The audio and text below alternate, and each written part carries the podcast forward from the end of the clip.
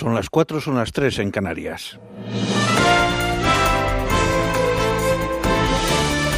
Noticias en Onda Cero. Buenas noches. Un dispositivo de búsqueda marítima se va a incorporar este sábado al operativo para localizar al niño de cinco años desaparecido en San Llorenç de Cardassar, en Mallorca, tras las graves inundaciones del pasado martes. El dispositivo, que contará con el Grupo Especial de Actividades Subacuáticas de la Guardia Civil y embarcaciones de salvamento marítimo, va a rastrear el frente marítimo hasta siete millas mar adentro, mientras los reyes de España visitaban este pasado viernes San Llorenç y conversaban con los vecinos afectados por la Relataban lo que han pasado y, también lo que, lo que esperan que, puedan recibir como, ayudas, pero sobre todo voluntad de salir adelante, que es lo que hemos palpado y recibido de, la mayoría de las personas aquí. Paralelamente, el 112 ha anunciado que se ha dado comida caliente a toda la población de San Llorenç y a todos los voluntarios civiles que se han acercado a ayudar en las tareas de limpieza. También se ha provisto un reparto de ropa de primera necesidad a las personas que lo han pedido y los servicios sociales están inventariando pérdidas. Los trabajadores sociales están entrando casa por casa a ver las, eh, las familias qué tipo de enseres ha perdido desde la cama, del colchón, el frigorífico, la cocina. Todos estos instrumentos que son básicos para la vida diaria, con el objetivo de hacer una ficha de valoración y el gobierno de las Islas Baleares a ayudarles económicamente. En Estados Unidos, las autoridades del estado de Florida han informado este sábado de que el número de muertos en Estados Unidos por el paso del huracán Michael ha aumentado a 17 personas a medida que los equipos de rescate entraban en las comunidades más afectadas en la región costera, casi inaccesibles por los daños causados por la tormenta. Las autoridades esperan que el número de fallecidos suba aún más debido a que no ha habido informes de las comunidades frente al mar, como México Beach, Port St. Joe y Panama City, que fueron las más afectadas por la tormenta. Hasta ahora, las fuerzas de rescate no han podido realizar búsquedas exhaustivas en esas localidades. De vuelta a España, la ministra de Defensa, Margarita Robles, ha tachado de inaceptable la resolución votada en el Parlamento de Cataluña que aboga por la abolición de la monarquía por no tener ningún soporte y ser una frivolidad hacia una monarquía que está comprometida con la defensa de los valores democráticos declaraciones a Onda Cero, la ministra ha añadido que esa resolución le produce sonrojo y que el Gobierno ya estudia qué tipo de impugnación se puede hacer a ese acuerdo pues esté respaldada por quien esté respaldada, creo que es algo que no, no tiene ningún soporte, que como el propio gobierno de España ha dicho, sin ningún tipo de complejos no es aceptable y como gobierno pues eh, vamos a ver qué, qué tipo de impugnación se puede hacer a este acuerdo. La líder de Ciudadanos en Cataluña, Inés Arrimadas, considera indecente que el presidente del gobierno, Pedro Sánchez, se siga apoyando en socios populistas y separatistas que insultan y humillan al rey. En declaraciones antes de participar en la manifestación en Barcelona con motivo del 12 de octubre, Arrimadas se ha referido a la resolución en la que se condena el posicionamiento del rey en el conflicto catalán. Son insultos y humillaciones que no se permitirían en ningún otro país democrático, porque son los socios, insisto, del presidente Sánchez. Que convoque elecciones ya y que no nos haga pasar más humillaciones de ver cómo los que deciden los presupuestos y las políticas de este país son precisamente los que quieren romper España. La red social Facebook ha informado este pasado viernes de que un grupo de piratas informáticos han robado datos de un total de 29 millones de usuarios de su plataforma, no de 50 millones como aseguró inicialmente la compañía hace dos semanas. Los hackers usaron un programa informático que traspasaba de un perfil a otro a través de los contactos de usuario y de la opción de ver cómo de sus perfiles. La compañía ha asegurado que enviará mensajes a los afectados en los próximos días con el objetivo de notificarles a qué tipo de datos han accedido los piratas informáticos en el ataque masivo. La brecha en la seguridad de la red social ha dejado a millones de, de usuarios expuestos a posibles fraudes por Internet. Y las tres refugiadas que aparecieron muertas el miércoles en Grecia, a pocos metros de la frontera con Turquía, fueron asesinadas a sangre fría por alguien experimentado, según los resultados de la autopsia. El informe no aclara definitivamente si se trató de una ejecución por parte de radicales islámicos o un asesinato perpetrado por traficantes traficantes de personas, pero permite deducir que los autores no actuaban por vez primera a la vista de la destreza de los acuchillamientos. Es todo, más noticias dentro de una hora y en ondacero.es. Síguenos por internet en ondacero.es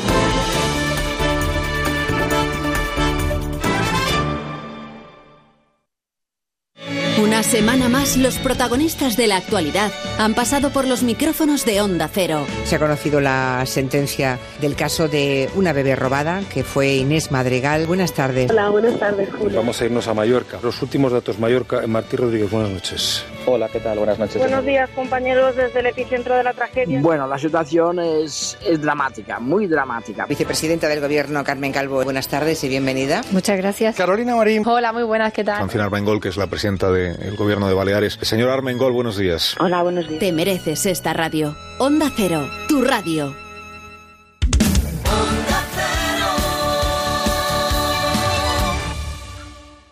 En Onda Cero, quédate con lo mejor. Rocío Santos. Buenos días, Guillermo. Hola, Carlos Alsina, buenos días. Tengo primicias y quiero que empecemos escuchando una voz, a ver si alguien puede adivinar de qué idioma se trata.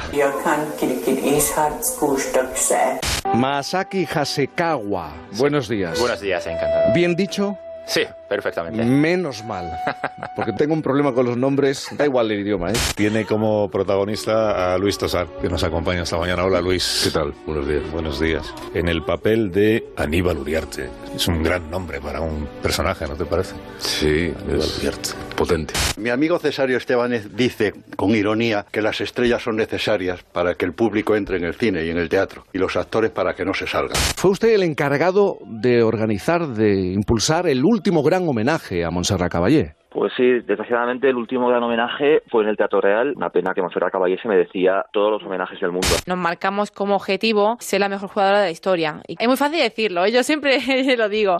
La historia de cuando él mismo, Vélez, fue vecino de un cuadro de... ¿Cómo hemos dicho que se dice? Banks... Banks, sí. Banksy, Bans, Bansky.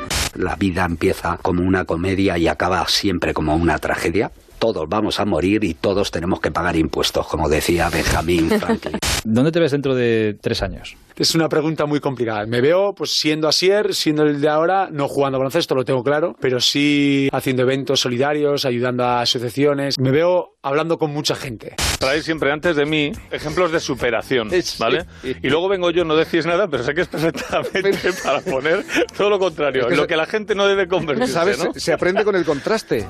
No se lo tome mal, presidente, pero es que me interesa muchísimo más el entrenador personal de usted. Es el señor Jacobo Cabajo. Hola, buenos días. Hola, señor Cabajo, ¿cómo está? Gracias por atenderme. Hay que tener en cuenta que Doñana vive del acuífero y de los arroyos y los ríos principales. En los últimos años se ha reducido el 80% del agua que le llega a la marisma. Para mí fue un honor porque decía, mamá, voy al programa de Julia Otero a hablar de Fariña cuando acababa de salir el libro. He escrito una cosa muy grande, le viste decir a tu madre, ¿no? ¿Cree usted que puede existir una botella que no tenga ni interior ni exterior? ¿Le parece a usted posible? Hoy en Historia de con Javier Cancho, historia de una botella. Dicen que es una monja que pagó un precio muy alto por coquetear con un joven y apuesto caballero. Fue tapiada en una de las mazmorras y murió allí de forma lenta y dolorosa. Haciendo el periodismo de investigación, reanimando el periodismo, ese cadáver que habéis dejado cada mañana después de vuestras tertulias, yo le hago el amables. boca a boca en la calle. Querido jefe, voy a dedicarme a la fauna mangante. Especímenes humanos con tendencia a apropiarse o aprovecharse de lo ajeno. En casa no habláis de otra cosa, ¿verdad? Bueno, ASMR O sea, se los ponen a cenar la familia y dicen, vamos a hablar de la respuesta sensorial meridiana autónoma. Se han anunciado los ganadores del Nobel de Medicina, el estadounidense James Allison y el japonés Tasuku Honjo, por descubrir cómo luchar contra el cáncer usando nuestro propio sistema inmune. Los españoles eh, son ratas de laboratorio y se está exprimiendo a los españoles eh, para saber cuántos son capaces de aguantar hasta que griten y protesten.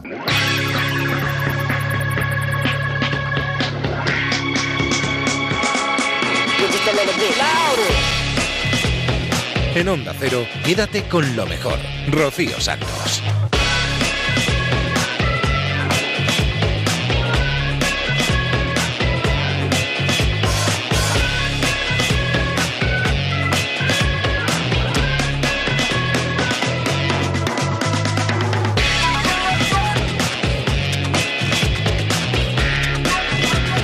Buenas noches a todos, bienvenidos a Quédate con lo mejor.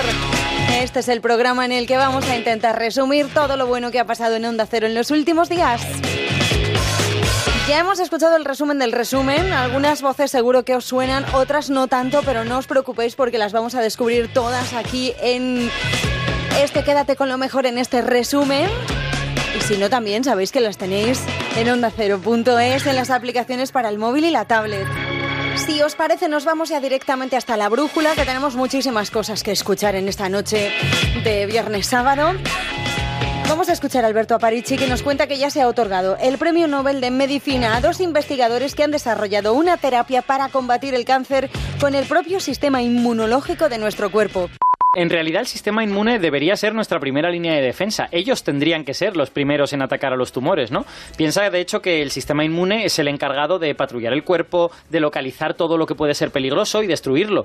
De hecho, son los responsables de darse cuenta de que un órgano no es nuestro y por lo tanto son los causantes de generar rechazos en los trasplantes. ¿Y, por qué no cumple su función con el cáncer? En realidad, la mayor parte de veces sí que la cumple. Eh, probablemente por cada tumor que se desarrolla, el sistema inmune ha localizado muchos otros cuando todavía eran muy pequeñitos y los ha destruido totalmente. Lo que pasa es que esta cosa que llamamos cáncer son los tumores que han aprendido a burlar al sistema inmune y eso es lo que les permite crecer, entre otras cosas. O sea que una cosa, una de las cosas que hace el cáncer es paralizar al sistema inmune. Efectivamente, las, células, las células inmunes eh, pueden ser muy agresivas y el cuerpo, digamos, que tiene mecanismos para desactivarles, para, para que las células amigas les digan yo no soy peligroso, no me ataques a mí, ¿no? Entonces lo que hace el cáncer es usurpar estos mecanismos y usarlos en su propio beneficio. Por ejemplo, los tumores pueden liberar sustancias que desactivan los glóbulos blancos y las inmunoterapias son un conjunto de técnicas que hemos desarrollado para volver a activar estas células y que vuelvan a hacer su trabajo. Pues déjame ahora que salude a Antonio Rivas, que es profesor en la Universidad de California en Los Ángeles y experto en inmunoterapia y en melanoma. Doctor Rivas, buenas tardes para usted. Buenas tardes. Esto ha cambiado los descubrimientos de eh, los doctores, el profesor Allison, al que usted conoce, creo, y el profesor Honjo, cambian la forma de atajar el cáncer, de ir a por el cáncer, ¿no? Porque ya no vamos directamente al tumor, sino que vamos al sistema inmune con el propio eh, sistema inmune del, del paciente, o eso ya es otro, otro proceso. No, los, los, premios Nobel a, los profesores Allison y Honjo son por unos tratamientos que ahora ya son usados en muchos pacientes con cáncer. Los desarrollaron hace 25, 30 años los primeros estudios en el laboratorio y en los últimos cinco años han demostrado su beneficio en pacientes. Y estos son tratamientos que cuando se dan al paciente no, no hacen nada al cáncer. Lo que hacen es sacar los frenos del sistema inmune para que ataque al cáncer. O sea, nosotros mismos atacamos al cáncer a través de las técnicas que han desarrollado estos profesores. Sí, ah, ellos lo que desarrollaron era, nos ah, dijeron que había que, que, bloquear para que el sistema inmune pudiera atacar el cáncer. Y, ah, y, esto ha permitido desarrollar toda una nueva línea de tratamientos para el cáncer. O sea, se desactivan las, las células o sea, las células tumorales, ¿qué hacen para desactivar el sistema inmune y cómo conseguimos volver a activarlas? Cada vez que se intenta activar el sistema inmune, el sistema inmune tiene sus propios frenos, porque si no, el sistema inmunitario atacaría a los tejidos normales. Y a veces pasa, no, no es un sistema perfecto. Es, está muy controlado con todo de cosas que lo activan o lo inactivan dependiente de si nuestro cuerpo lo necesita pero está diseñado para atacar las bacterias y los virus. El cáncer crece de dentro y el sistema inmune no está bien preparado para atacar el cáncer, pero si le sacamos los frenos entonces sí que lo puede hacer. A mí, a mí me gustaría que nos, que nos contara, eh, yo sé que usted ha vivido como en primera persona estos, estos últimos 20 años de, de, desarrollo de esta terapia, desde el momento en que poca gente creía en ella hasta ahora que es una realidad. ¿Cómo, cómo ha sido esa transición en primera persona? Sí, para mí personalmente, cuando, ah, yo llegué a Estados Unidos en 1996. Ah, yo era ah, médico formado en el Valle de Barcelona y obviamente formado en usar quimioterapia, pero quería aprender algo nuevo. Y ese año fue el año que Jim Allison publicó un artículo, artículo que, ha cambiado cómo tratamos el cáncer, que es el usar estos anticuerpos que bloquean el regulador negativo del sistema inmune ah, llamado CTLA4. Ah, cinco años más tarde ya estábamos haciendo esto en pacientes y ah, en el 2001 ya hicimos estudios en fase 1 en pacientes con cáncer. Yo sigo una paciente que fue la primera que respondió desde el 2001. Era una paciente que tenía semanas a pocos meses de vida de expectativa de vida, tenía un, un melanoma, que es un cáncer de piel muy agresivo, es partido por el cuerpo, en el pulmón, en el, en el hígado, y esa paciente recibió este tratamiento y ahora, 18 años más tarde, Sigue, ah, me ah, hoy hemos hablado por teléfono, ah, contentos por este premio Nobel para Jim Allison. Estamos en La Brújula, en Onda Cero, hablando en directo con el doctor Rivas, que es profesor en la Universidad de California, de em, la investigación que ha recibido hoy el premio Nobel de Medicina, James Allison y el japonés Tasuku Onjo, que es la inmunoterapia contra el cáncer que, como él nos decía, lleva unos años aplicándose. Eh, em, Alberto, una última cuestión para el profesor. Sí, yo quería preguntarle también, eh, como, como hemos dicho ya, estas terapias lo que hacen es eh, actuar sobre el sistema inmune para que sea más activo y así también pueda luchar contra el cáncer. Pero esto también tiene, digamos, su faceta negativa, que es cuando, aparte de actuar contra el cáncer, empieza a actuar sobre otros tejidos del cuerpo, ¿no? Entonces se puede producir algún efecto efecto autoinmune. Y la pregunta es, eh, ¿cómo estamos ahora mismo para controlar esos efectos indeseados y, cómo, y qué se quiere hacer en el futuro con ello? Sí, estos, ah, estos frenos del sistema inmune no están para que tratemos el cáncer, sino están para proteger nuestro cuerpo de nuestro propio sistema inmune. Mm. Pero el cáncer lo usa para crecer y para que no para que nos para evitar el sistema inmune. Estos tratamientos pueden tener efectos secundarios de eh, inducción de autoinmunidad, de respuestas del sistema inmune contra los tejidos normales. Pero en la mayoría de los casos es manejable y los médicos que usan estos tratamientos en los últimos años se han vuelto expertos en esto. Quédate con lo mejor en Onda Cero.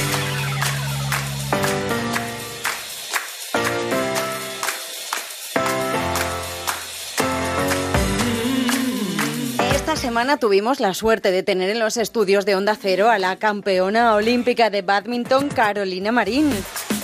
Nos contaba en el transistor cómo afronta sus días de visita en España antes de su nueva competición y los diferentes retos con los que pretende convertirse en la mejor jugadora de todos los tiempos. Japón, China, campeona del mundo en, este, o sea, el mes de agosto de programas campeona del mundo, luego, luego ganas el, Open de Japón, el, de China, regresas aquí. Y, este fin de semana qué has hecho? ¿Has descansado? no, no, no, claro, está en Huelva. Eh, en Huelva que has tenido la liga. Bueno, en Huelva que la gente me dice que cuando voy a mi casa yo voy a descansar, pero de eso nada, o sea, ha sido un fin de semana súper intenso. El viernes por la tarde tuve recibimiento en el ayuntamiento por el Mundial. Ahora cada vez que llegas a Huelva... Sí, sí, aquello es una locura, la verdad. Sábado por la mañana tuve entrenamiento, sábado por la tarde tuve el partido de la Liga, eh, sábado por la noche tuve cena con mi familia, domingo comilla con mi madre y ya pues el viaje para Madrid. Así que... Cena con la familia y luego con tu madre sola. Sí. Un ratito con tu, con tu madre. Sí, me gusta, claro, más que nada porque al final, pues con mi madre a sola es cuando más puedo hablar de más cosas y tal, y, y tenemos también un tiempo para nosotras. Y vas muy deprisa. ¿Lo notas? Mira, yo es que eh, el otro día se lo decía a una de mis primas. Digo, yo creo que el día que no vaya eh, con prisas eh, a algún sitio, digo, ese día yo creo que, que, ya no viviré, porque es que yo voy tarde a todos sitios, voy con prisa, voy corriendo, o sea, yo lo del tiempo lo llevo fatal. De hecho, siempre llevo un reloj conmigo porque si no es que no puedo vivir sin mirar la hora. no, te, ¿No te acostumbras? No, no, no, yo imposible, o sea, imposible. Tengo todo muy organizado, eso sí es verdad, pero es que al final tengo muchísimas cosas, aparte de los entrenamientos y tal, eso sí, pero tengo muchas cosas. Pero ya de, pequeña eras así también? Sí, yo siempre he sido muy organizada. Sí, no, digo hiperactiva de moverte y tal. Bueno, a ver, soy muy nerviosa ya de por sí, pero bueno, ya de pequeña pues entre el colegio, luego las clases de badminton, luego que también estaba apuntada a costura, a flamenco. La costura ya no la tocas, ¿no? No, ya la costura poco. Si tengo que arreglarme algo, lo puedo arreglar, pero pero ya nada, nada, nada. Pero, de pequeña. Pero cogerme el dobladillo un pantalón que se me ha, que, se, me, ha enganchado ahí. Eso podría. Pues mira, ahora sí tienes un ratito. que se me ha enganchado ahí. El dobladillo. Eh, a mí lo que me sorprende de Carolina es todo lo que ha conseguido y se mantiene como una chica normal. Tú eres un poco, se podría decir, yo creo que vale la analogía, eres un poco la Nadal del badminton, eres eh, la, la española que ha conquistado Asia, eh, eres la que nos ha enseñado que volante no es solo lo que llevan los coches, eh, la que ha conseguido que en los colegios ahora se juega el badminton, en el colegio de mis hijos hay un equipo de badminton y han ido al Campeonato de España. De todo lo que has conseguido, no solo medallas y títulos, ¿de qué estás más orgullosa? Bueno, yo siempre digo lo mismo, que de lo que yo me siento más orgullosa es de que la gente en España sepa lo que es mi deporte, el badminton, incluso se hable de él, incluso ya eh, yo ver a, padres y niños que, que juegan a mi deporte. De eso es lo que yo más, me, más orgullosa me siento. Es que fíjate, tienes 25 años, has conseguido oro olímpico, tres mundiales, cuatro europeos, super series, victorias en Malasia, en China, en Japón, en Inglaterra. Premio Nacional del Deporte, Medalla de Oro de la Real Orden de Mérito Deportivo, Medalla de Andalucía, un pabellón con tu nombre en Huelva. Es decir, si fueras militar... Pues te sabes todo mi currículum, ¿eh? No, he tenido, no me lo sé he tenido que copiar. Si fueras militar no te cabrían las condecoraciones en el uniforme. Pero de lo que no tienes todavía, ¿qué te haría mucha ilusión conseguir? Bueno, al final eh, yo he pasado un año y medio un poco complicado, sobre todo después de los Juegos Olímpicos de Río, porque bueno, cuando tienes ya, cuando cumples tu mayor sueño, que es eh, pues eso, ser campeona olímpica, claro, luego viene la pregunta de ¿y ahora cómo te sigues motivando, no? ¿Qué es lo que viene ahora? Porque ya has conseguido todo, ya había conseguido europeo, había conseguido mundial y encima ya había conseguido mi mayor sueño, que es pues eso, ser campeona olímpica. Entonces ha sido un año y medio un poco complicado, tanto bueno, pues para el equipo como para mí, ¿no? Eh, pero sí que es verdad que pues hace ya unos meses eh, nos marcamos como objetivo ser la mejor jugadora de la historia. Y claro, para eso implica... Es muy fácil decirlo, ¿eh? yo siempre lo digo. Es muy fácil decirlo, pero al final pues hay que... Yo soy una persona muy ambiciosa y me marco siempre grandes objetivos y grandes sueños. Y para ser la mejor jugadora de la historia, como te comento, pues quiero conseguir otro, otros Juegos Olímpicos y por lo menos dos mundiales más me gustaría. Pero vas notando que cada vez se juega mejor o cada vez te vas viendo tú más superior?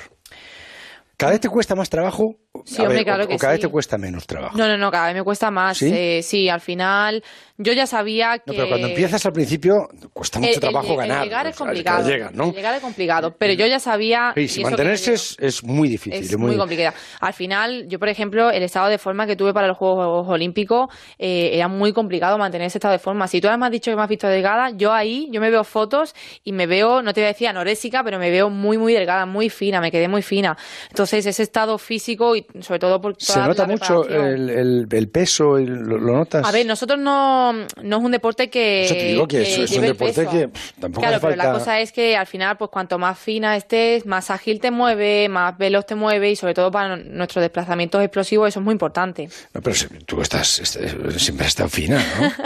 sí bueno eh, a ver yo siempre he sido una chica delgada vale porque vengo de, de padres muy delgados la verdad.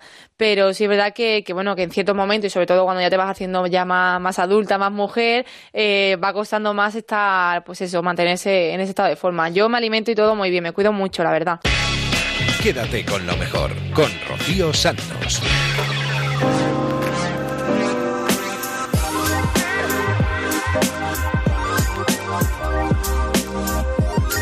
de una luchadora a un luchador. Y tiro porque me toca. Madre mía, qué nivelazo.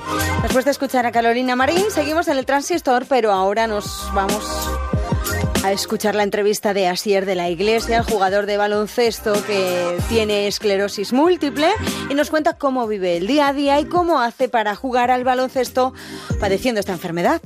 Hola, buenas noches. Me alegra mucho verte siempre y verte bien. Gracias. ¿Cuándo te reúnes con el presidente del gobierno? Pues estoy esperando un mensaje para reunirme. Yo encantado. Pero Siempre tengo cosas que contar. Eso no me cabe duda. Pero ¿qué, qué, tienes pensado cuando te reúnas con, con, Pedro Sánchez, que en esa reunión pendiente que, que tenéis, qué le tienes que contar? Ah, pues yo contar cosas que, que, veo que pasan en enfermedades, sobre todo, en gente que pasa, lo está pasando mal, cosas sobre todo creo que cuando tú te quejas, si te quejas solo de cosas económicas, siempre hay una facilidad de salirse del, del carril y decir que es muy caro o cualquier cosa. Entonces, las cosas, cosas que creo que me voy a quejar son cosas que no son económicas, que creo que son fáciles de conseguir o, bueno, la actitud y creo que las podría conseguir, pero porque si vas eh, con temas económicos... Si vas a pedir dinero... Dinero o cambios de cosas que es dinero, van a saltar rápido a otra pregunta. Correcto. No es fútbol, es la liga. Este mm, al que escucháis os tiene que sonar porque, aunque, insisto, no le gusta que se lo digan, es un, es un héroe, pero un héroe sin capa, sin antifaz, nada de... Bueno, si acaso un uniforme le podríamos poner una camiseta de baloncesto, pero ya está. A ser de la Iglesia es el que tiene el copyright y los derechos de, la frase no esperes a que pase la tormenta, la tormenta, aprende a bailar bajo la lluvia. A él hace años una nube negra se le puso encima, empezó a llover cuando le dijeron que tenía esclerosis múltiple y llovió y llovió hasta que él decidió que ante los problemas lo mejor era enfrentarlos, cogerlos de frente, adaptarse y seguir adelante con las cosas que en su vida les hacen feliz, entre ellas por cierto, jugar al baloncesto. Que, por cierto, empiezas la temporada la, la semana que viene. La próxima semana. Correcto. Me preocupé hace poco, y te lo decía antes, hace unos días, porque te leí que, que sufriste mucho en un partido. Sí, llegué al calentamiento y ya le dije a varios compañeros del equipo que las piernas quería moverlas y no iban donde yo quería poner. Yo quería ponerla aquí, la pierna, le daba no- una no- señal, le daba de mi cerebro una señal a mover la pierna y no iba. Y pasa que soy muy cabezón y quería jugar. Y mm, le empecé al entrenador, le dije, bueno, no sé qué tal voy a estar, estoy medio mareado, estoy mal. Pero empecé a jugar, empecé a jugar y no sé pedir cambio y jugué mm, la mayoría del partido y, y lo pasé muy mal. Yo creo que es el partido de baloncesto que más he sufrido en mi vida, que peor lo he pasado. Y he jugado partidos viendo doble, he jugado partidos, pues la primera vez que jugué sin sentir las manos, que era una experiencia pues nueva y una experiencia muy complicada. Pero aquella vez, el otro día hace un mes así, que quieres mover la pierna a un lado, quieres moverla y no se mueve a donde tú dices, pues eh, fue un momento de decir, "Hostia, esto es muy complicado jugar baloncesto así. Pero bueno, jugué el partido y bueno. Por esa por estos pequeños detalles que para Sí. ti son cosas de- del día a día de, Sí. de tirar para adelante, de ahí viene la famosa frase de un ejemplo de, de superación, que ya sé que no te, no te gusta o no asimilas del todo, con- no, va mucho me- contigo. No va mucho conmigo. No va mucho contigo, pero eso es un ejemplo de superación. El tengo una dificultad, el la pierna no me responde, el no siento el balón, pero yo sigo para adelante porque soy así, porque me gusta esto y Sí, sí. tiro. A ver, en, en sentido sí me noto un poquito especial porque veo gente en mi equipo que tiene un catarro y deja de entrenar. O que tengo mocos y no respiro bien y no entreno. Y no voy a entrenamiento. Entonces sí noto que soy algo especial. Pero yo llevo esto haciéndolo desde niño. Yo me acuerdo de romper mi peroné y querer jugar con un peroné roto y decirme, me digo, oye, que tienes un peroné roto, que te tengo que operar mañana. Y querer Sí, entrenar. pero la esclerosis no es un peroné roto. No, pero bueno, digo que situaciones en mi vida que son complicadas que siempre he querido superarme y siempre he querido, entonces desde niño siempre he querido superarme. Está claro que la esclerosis múltiple no es lo mismo, pero sí, yo me lo tomo como eso, como una lesión, al final son lesiones cerebrales que me limitan de una cosa y quiero superarlas y mi médico me dice que tengo que hacer tal y yo hago lo que está en mi mano. Lo que no me preocupa es lo que no está en mi mano. Como me has dicho antes, yo tengo una enfermedad, no estoy enfermo. Ah, Yo siempre digo que tengo una enfermedad que detectada, pero no estoy enfermo. Yo en el momento que me limite yo mismo a no hacer algo pudiendo hacerlo, entonces me diré, estoy enfermo, tengo que ir a un sitio, un psicólogo, un psiquiatra, lo que sea, a, que, a ver mis capacidades y que me, que me motive. Pero a día de hoy mm, mi enfermedad eh, me limita a cosas, pero de, no más. De, yo qué sé, pongamos, es que hablamos varias veces, pero de, de un año, de Sí. un año para atrás, ¿no? Del 5 de octubre de, o del 6 de octubre de, de 2017. Sí. A, ahora, ¿cómo te notas? ¿Estás peor? ¿Estás igual? Estoy igual. Igual, en un año no ha cambiado nada, la enfermedad no, ha avanzado. En los primeros cinco bueno, cuatro años así tuve varios brotes, tuve varias lesiones, pero en el último año y medio con eh, un medicamento que me pusieron, pues a día de hoy no he tenido brotes.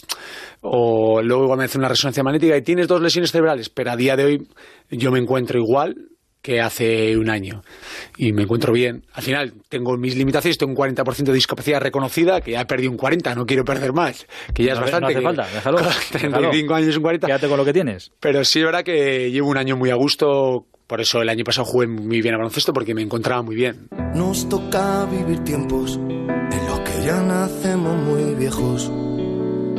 Nos queda el cruel consuelo de no mirarnos nunca al espejo. Nos cuesta levantarnos y en la misma cuesta caemos. Porque nos cuesta tanto, mejor quedarse siempre en el suelo. Se nos cambia la mirada cada vez que se nos rompe el alma. Se nos quitan todas las ganas. Siempre esperamos que llegue mañana. Me quedaré con muchas ganas de verte. Sin aliento estaré a punto de encontrarte. Cuando se acabe el tiempo volveré. Cuando no quede nadie.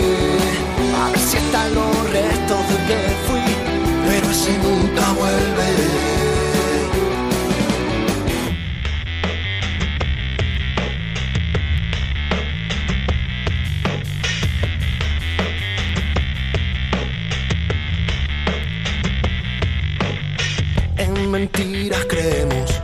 Nos limitamos a pensar que somos buenos. Nunca nos preguntamos. Solo hablamos, reímos y a veces lloramos. Cuando nos conocemos, empezamos a pensar lo que está pasando. Y miramos más lejos. Y miramos donde nunca habíamos mirado. Se nos hace corto el tiempo cada vez que el corazón se embala. Se nos pasa la vida entera buscando aquella eterna mirada. Me quedaré con muchas ganas de verte.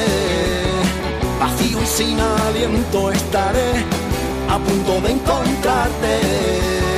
Cuando se acabe el tiempo volveré, cuando no quede nadie.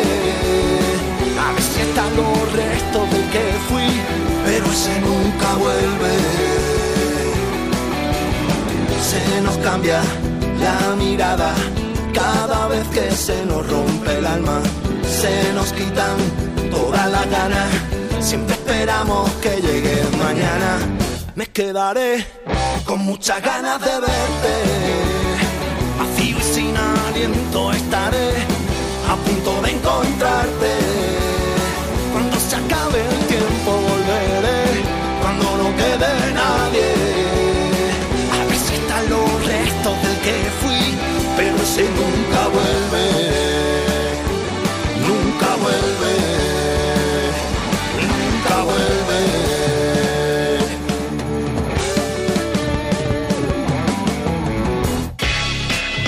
Rocío Santos, quédate con lo mejor. Dejamos ya el transistor, nos vamos a la Rosa de los Vientos, nos vamos a escuchar la sección que tiene Fernando Rueda tirando de la manta y en esta ocasión nos lleva al FBI y a Nelson Mandela. El FBI estadounidense, muy de actualidad en el mundo por el enfrentamiento de algunos de sus directores con el presidente Trump, tuvo una etapa oscura, yo diría negra, que comenzó con su fundación en 1935 y concluyó en 1972 periodo en el que estuvo dirigido por Edgar J. Hoover. Paralelamente a las acciones que convirtieron a la oficina en el ejemplo a seguir en la tecnificación de las investigaciones, esa etapa fue la de la caza de brujas contra todos aquellos que olieran a comunista, alegando siempre el bien de la patria. Muchos pensaron que, muerto el perro, se acabó la rabia. Es decir, sin Hoover terminaron las actuaciones radicales y enloquecidas de un sector del FBI para inventarse amenazas que intentaban socavar el régimen estadounidense. Pero no fue así y en los últimos tiempos han surgido nuevas pruebas de cómo actúa hoy el FBI. Documentos desclasificados sobre el caso esperpéntico de Nelson Mandela demuestran que todo sigue igual. Luchador por la libertad y la igualdad en Sudáfrica, la política del apartheid le llevó a ingresar en la cárcel en 1962. En ese momento, el FBI de Hoover defendía al régimen racista y colaboró en la detención de lo que era para ellos ese peligroso comunista. Estábamos en la Guerra Fría y las disidencias se interpretaban en esa clave. Dentro de Estados Unidos, Hoover mantenía esa misma política. El líder que estaba levantando a los negros y defendiendo sus derechos, Martin Luther King, fue tachado de todo y perseguido hasta la extenuación. Pero Hoover dejó de ser director del FBI cuando se murió y las cosas no cambiaron por muchos años que pasaron. En 1990, 27 años después de ingresar en prisión, Mandela salió libre tras convertirse en el símbolo de la resistencia y la igualdad de derechos. Al FBI le dio igual y continuó investigando sus actividades alegando un potencial amenaza comunista. De poco sirvió que el mundo entero apoyara su causa y se consiguiera derribar el régimen racista de Sudáfrica. De poco sirvió que Mandela demostrara que sus métodos no eran violentos y apoyara el establecimiento de una democracia. De poco sirvió que en 1994 se convirtiera en el primer presidente negro elegido democráticamente. El FBI mantuvo abierto el dispositivo de investigación y Mandela continuó estando presente en la línea, en la lista de vigilancia terrorista hasta el año 2008. El motivo fue que su movimiento siguió siendo considerado como complots comunistas que ponían en peligro la seguridad de Estados Unidos. Los años de Hoover habían pasado, la Guerra Fría había desaparecido, pero el FBI seguía obsesionado hace solo 10 años con que los comunistas seguían intentando mover a la subversión en Estados Unidos. Y Mandela era uno de los conspiradores. Si el FBI piensa así, que Dios nos coja confesados. En Onda Cero, quédate con lo mejor. Rocío Santos.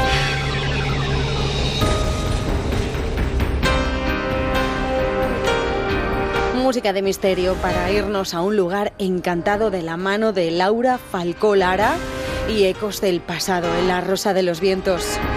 Nos vamos a trasladar a la abadía de Whitby en el condado de North Yorkshire. Una noticia publicada en un diario local eh, cuenta la siguiente historia, y es que Stancy eh, Bresnan y su novio, eh, Lee Stammers, acababan de subir los famosos 199 escalones paseando hasta la iglesia de Santa María de Whitby, en Northshire, cuando de repente vieron unas extrañas siluetas a los lejos. Ellos comentaban que suelen subir a pasear allí, incluso con sus hijos, pero que aquella noche les apeteció subir. Además, fue como un juego, porque querían buscar tumbas de gente que hubiera nacido y muerto en años semejantes, ¿no? Bueno, una especie como de, de paseo lúdico. Pero en aquel momento, eh, la señora Brennan, de 37 años, vio sorprendida a lo lejos, en una de las escalinatas, una sombra que parecía la sombra de un hombre y al lado la que parecía también la sombra de un perro. Eh, cogió el móvil, que es lo que tenemos hoy en día, que todo queda grabado fácilmente, y decidió echar una foto, una foto que además a ti te has juntado y que podemos en todo caso... Y que lo vamos a poner en las redes, ¿eh? Eh, una Esa foto que cuando, que cuando la ves, la verdad es que esta vida se de pasada no te das cuenta, pero si te fijas atentamente y además está enmarcado las figuras, es cierto que ves la escalera como la sombra de lo que podría ser un hombre y al lado una sombra blanquecina con unos ojos que también se divisan claramente que corresponderían a la sombra de un perro. Es decir, eh, la señora, como decía, ha echado muchas fotos, muchas fotos nocturnas incluso en este sitio, pero jamás, jamás en mi vida me había encontrado con una foto así de impactante. De hecho, tanto ella como su marido salieron de ahí un poco despavoridos, asustados por la impresión de encontrarse con un fantasma en vivo y en directo.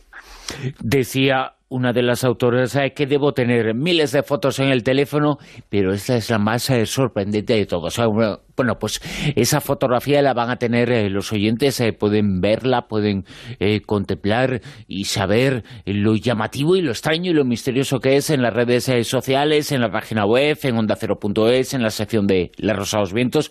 Vamos a colocar esa fotografía. Pero no es el único sitio o la única noticia que se hace eco de este tipo de experiencias. Bueno, en este caso es una noticia que me llamó la atención y como también tiene que ver con fantasmas, cementerios y también con Inglaterra, porque en este caso el suceso es en Portsmouth. eh, que es otro lugar eh, casi casi tan fascinante. Eh, no se Bueno. puede ver casi como dos lugares eh, distintos porque, eh, bueno, fascinantes son todas las islas, desde luego. Sí, bueno, Portsmouth en este caso es la parte, está en la parte sur de Inglaterra. Es un lugar que además tiene fama porque en él vivió eh, la última mujer juzgada por brujería en Inglaterra, eh, que era Helen Dun- Duncan, un personaje que algún día hablaremos porque también tiene mucho de qué hablar. Pero bueno, el caso es que eh, la noticia que a mí me sorprendió, me llamó la atención, es la, tiene el siguiente titular. Dice lo siguiente, detienen a un hombre por hacerse pasar por fantasma en un cementerio. Los hechos ocurren en el cementerio de Portsmouth, al sudeste de Inglaterra. Bueno, lo que ocurre aquí es que la policía detiene a un señor de 24 años bajo el extraño y sorprendente cargo de hacerse pasar por un fantasma y prácticamente matar del corazón a unos señores que pobres estaban llorando la muerte de un familiar en el cementerio, ¿no?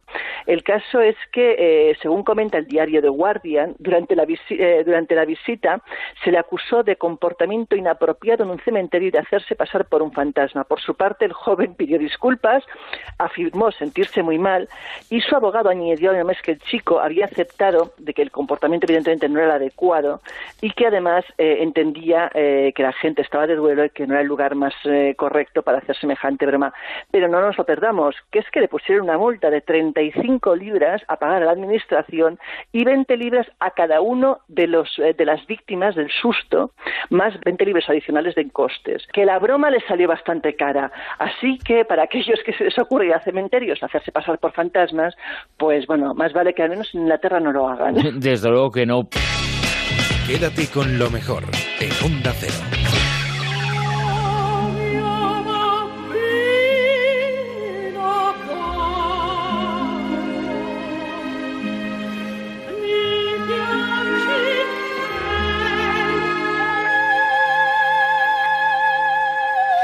El sábado por la mañana, a primera hora, nos enterábamos de la tristísima noticia del fallecimiento de Montserrat Caballé a los 85 años en el Hospital Sant Pau de Barcelona.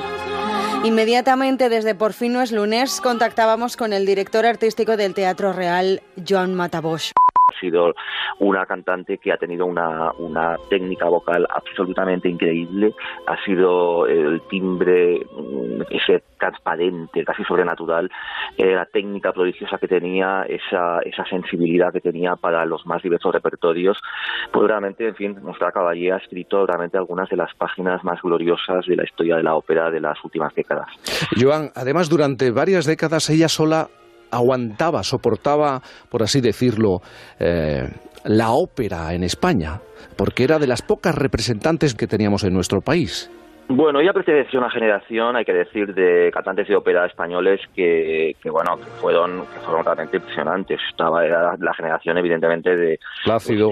De Plácido, de José Cabreras, de José Cabreras un poco más joven, pero vamos, de, de Priado de Teresa Berganza, de, en fin, eh, realmente fue una generación bastante gloriosa, pero sí, realmente ella fue eh, quizá la primera que su carrera se catapultó de una forma impresionante y además precisamente con la obra que justamente estaba sonando en el momento en el que en el que estábamos haciendo la entrevista, que es Lucre- Lucrecia Borgia, que es la obra que la hizo famosa de la noche a la mañana en Nueva York cuando sustituyó a Marilyn Horn in extremis y que eso de la catapultó a lo más alto de la historia de la ópera y además la encarriló en un repertorio, este repertorio del cantista romántico que luego se convirtió en pilar de su carrera y ha sido una cantante que ha tenido un repertorio variadísimo, ha cantado realmente de todo, pero eh, probablemente eh, a ser su nombre se asociará siempre a la, a la exhumación de óperas de Donizetti y de Bellini que en, en- en- en su momento fueron un, un descubrimiento sorprendente y que gracias a ella, gracias a ella y gracias a algunas otras, a Leila Genscher, a Joan Sutherland, pero en fin, eh, ella ha jugado un papel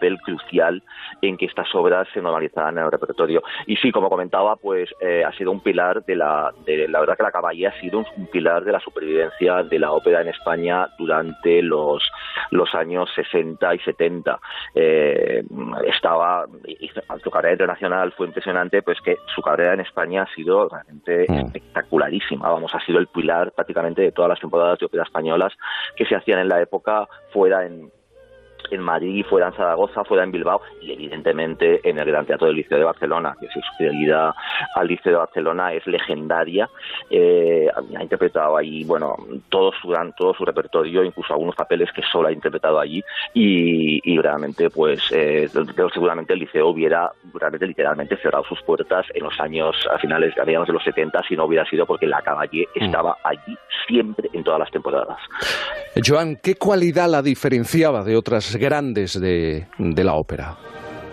Yo creo que la, yo creo que lo que más distingue a la Caballé es eh, el, es un poco lo que decía antes, ese timbre eh, impalpable. La verdad es que eh, André Tibes, que fue uno de los de sus de sus biógrafos más más mm, emocionados, pues lo- lo- la describía como un timbre impalpable de transparencia sobrenatural. Es una una, una cantante que ha tenido un- una calidad de sonido realmente ah, impresionante. Luego, eh, también una técnica prodigiosa y eh, ha, tenido una gran sensibilidad para adaptarse a los más diversos repertorios. Es decir, ella, pues como decía antes, ha sido una famosísima intérprete del canto romántico, pero evidentemente ha cantado todo el repertorio italiano, Verdi, etcétera, pero por ejemplo ha sido una legendaria intérprete de Richard Strauss y además desde el inicio mismo de su carrera ella convirtió personajes como por ejemplo Salomé pues en uno de los una, hacía una auténtica creación. Además lo cantaba de una forma completamente diferente a las voces wagnerianas eh, con mucho más cuerpo que suelen a- a acercarse a este repertorio. Ella lo hacía a su manera de una forma completamente diferente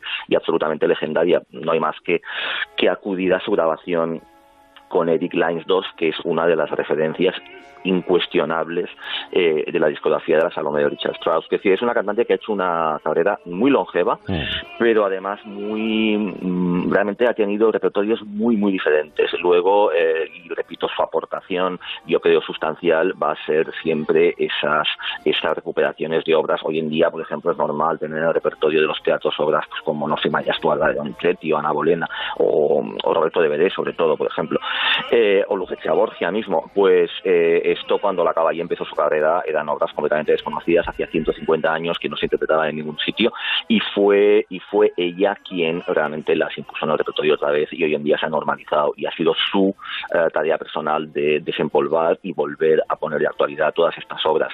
No, no, quien las descubrió, en, ella siempre solía decir una cosa muy muy divertida, decía la la, la Leila las descubre, eh, Beverly Sills las graba, decía y yo las canto, porque realmente ella es quien las, las, las acababa cantando en todas las temporadas de todo el mundo.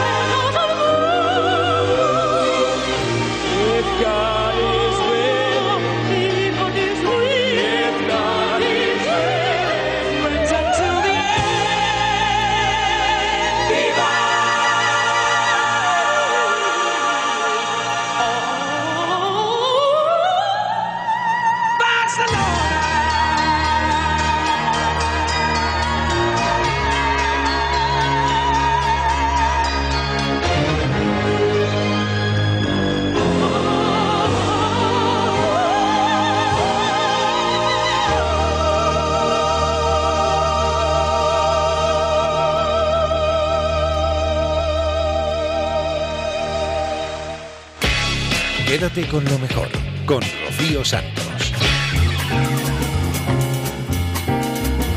Dos de las mejores voces del mundo ya se nos han ido. Bueno, se nos han ido tantas y tantas voces, pero esta canción emblemática de Barcelona, este himno en los Juegos Olímpicos del 92, estas dos voces maravillosas de Freddie Mercury y Montserrat Caballé, nunca más las vamos a poder escuchar juntas.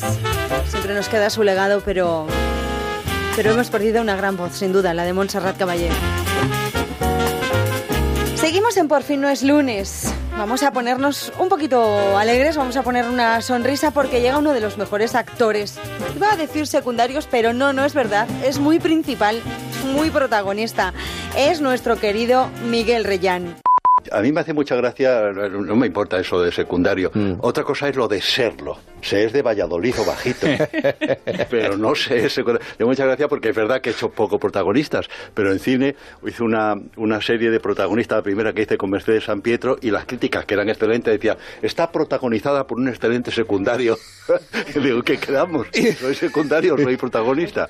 Pero bueno, que... mm, Vamos a hablar de la obra de teatro, pero me quiero parar en algo que tiene que ver con la actualidad. Lo único bueno que se puede ser en este mundo es músico. Has llegado a declarar. Ah. Sí, la sí, música es muy importante en tu vida. Tocas el piano. No, bueno, tocar Barenboim, yo lo, lo aporreo, no, no, no, no. ¿Qué va? Es que te quería Eso es imposible. Tocar el piano hay que empezar con, con seis años y dedicarle ocho, ocho horas diarias para ser un pianista vulgar. Eh, en estas horas, ayer teníamos que dar la noticia de la desaparición de Montserrat Caballé, 85 años. ¿Tu valoración de la figura, de lo que ha aportado Montserrat Caballé? bueno, es una, es que no hace falta decir nada, es una de las voces más privilegiadas de la historia del, del bel canto, vamos. Y solamente hace falta poner el disquito y oírla en norma. claro, es una cosa prodigiosa de esa mujer. Dos, la Cala, la Tebaldi, ella y, y se acabó. Miguel, siete años. Nos acercamos. Yo no sé si se está creando ya un género en el cine y en el teatro español que tiene que ver con la corrupción eh, eh, política, pero es un tema que está sobre, sobre la mesa en estos momentos, desde, bueno, en estos momentos, desde hace Querido, en la medida en que el teatro es reflejo de la vida, pues no tiene más remedio que poner el espejo delante y que, y, bueno, es, forma parte de nuestra vida. Evidentísimamente, el teatro está obligado a, a reflejarlo y claro, pues no íbamos a ser una excepción. Nos preocupa a todos, ¿no? Tu papel es el de mediador. Sí, porque lo has contado muy bien. Son los cuatro señores estos que han, se han llevado un montón de dinero a Suiza y los van a pillar. Le han dicho, no, os caen seguro siete años, de ahí el, título de la. Pero a uno se le ocurre decir, oye, ¿qué pasa si uno de los cuatro eh, se come el marrón, como se dice vulgarmente, se autoinculpa y va uno a la cárcel eh, por los cuatro? Maravillosa idea, estupendo plan, pero ¿cuál de los cuatro? Claro. ¿Y a cambio de qué? Y como no se ponen de acuerdo, llaman a un mediador profesional, que soy yo, el que intenta decir, el que debe ir a la cárcel es este. Claro, la que se lía es estupenda. es estupenda. Pero ¿tú crees que podemos estar hablando ya casi de un género que tiene que ver con la realidad de este país? Pues no lo sé, habrá que dejar un poco de tiempo para coger distancia y perspectiva, pero pero no tiene nada de particular, insisto, el teatro una de sus obligaciones es... El teatro es como... vale para todo. Es como el bálsamo de Fierabras. Divierte, entretiene, eh, emociona...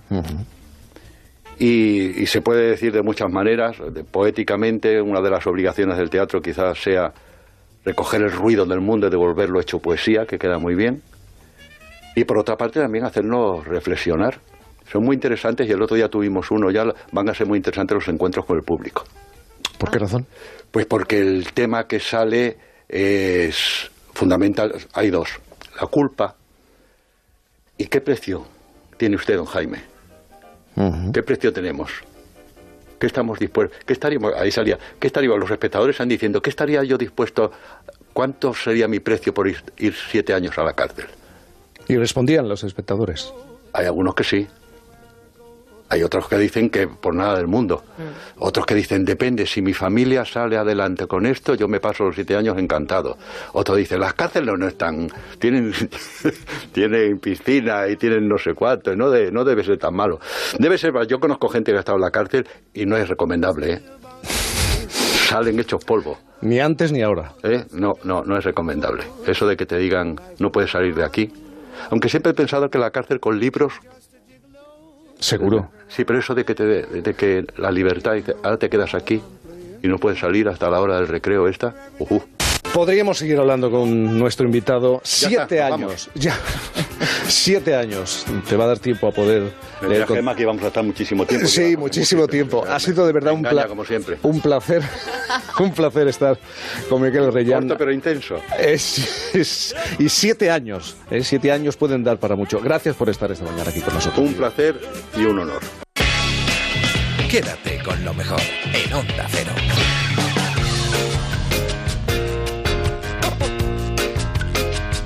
Se nos acaba esta primera hora, lo vamos a hacer. Se nos acaba esta primera hora, vamos a ponerle el punto y seguido con la extra actualidad de Fernando Eiras. A ver dónde le pone el punto irónico esta semana. La vanguardia. Se confirman las sospechas. Cada vez tenemos menos coeficiente intelectual. Un instituto noruego ha confirmado que la humanidad ha retrocedido a niveles de hace 70 años. O sea que hemos ido para atrás, ¿vale? Pero lo que me hace mucha gracia es que dice que se confirmen las sospechas y que tengan que hacer un estudio. Pero ¿de qué estamos hablando? Eso no hace falta. Yo ya empecé a sospechar cuando los gemeliers fueron a pasapalabra hace, hace unos años y Christian Galvez le preguntó a uno de ellos, que no sé cuál, porque son gemelos los dos. Sí, sí. Le preguntó a uno Cuidado de que llaman, dice, ¿eh? no te preocupes que llama, lo hablamos.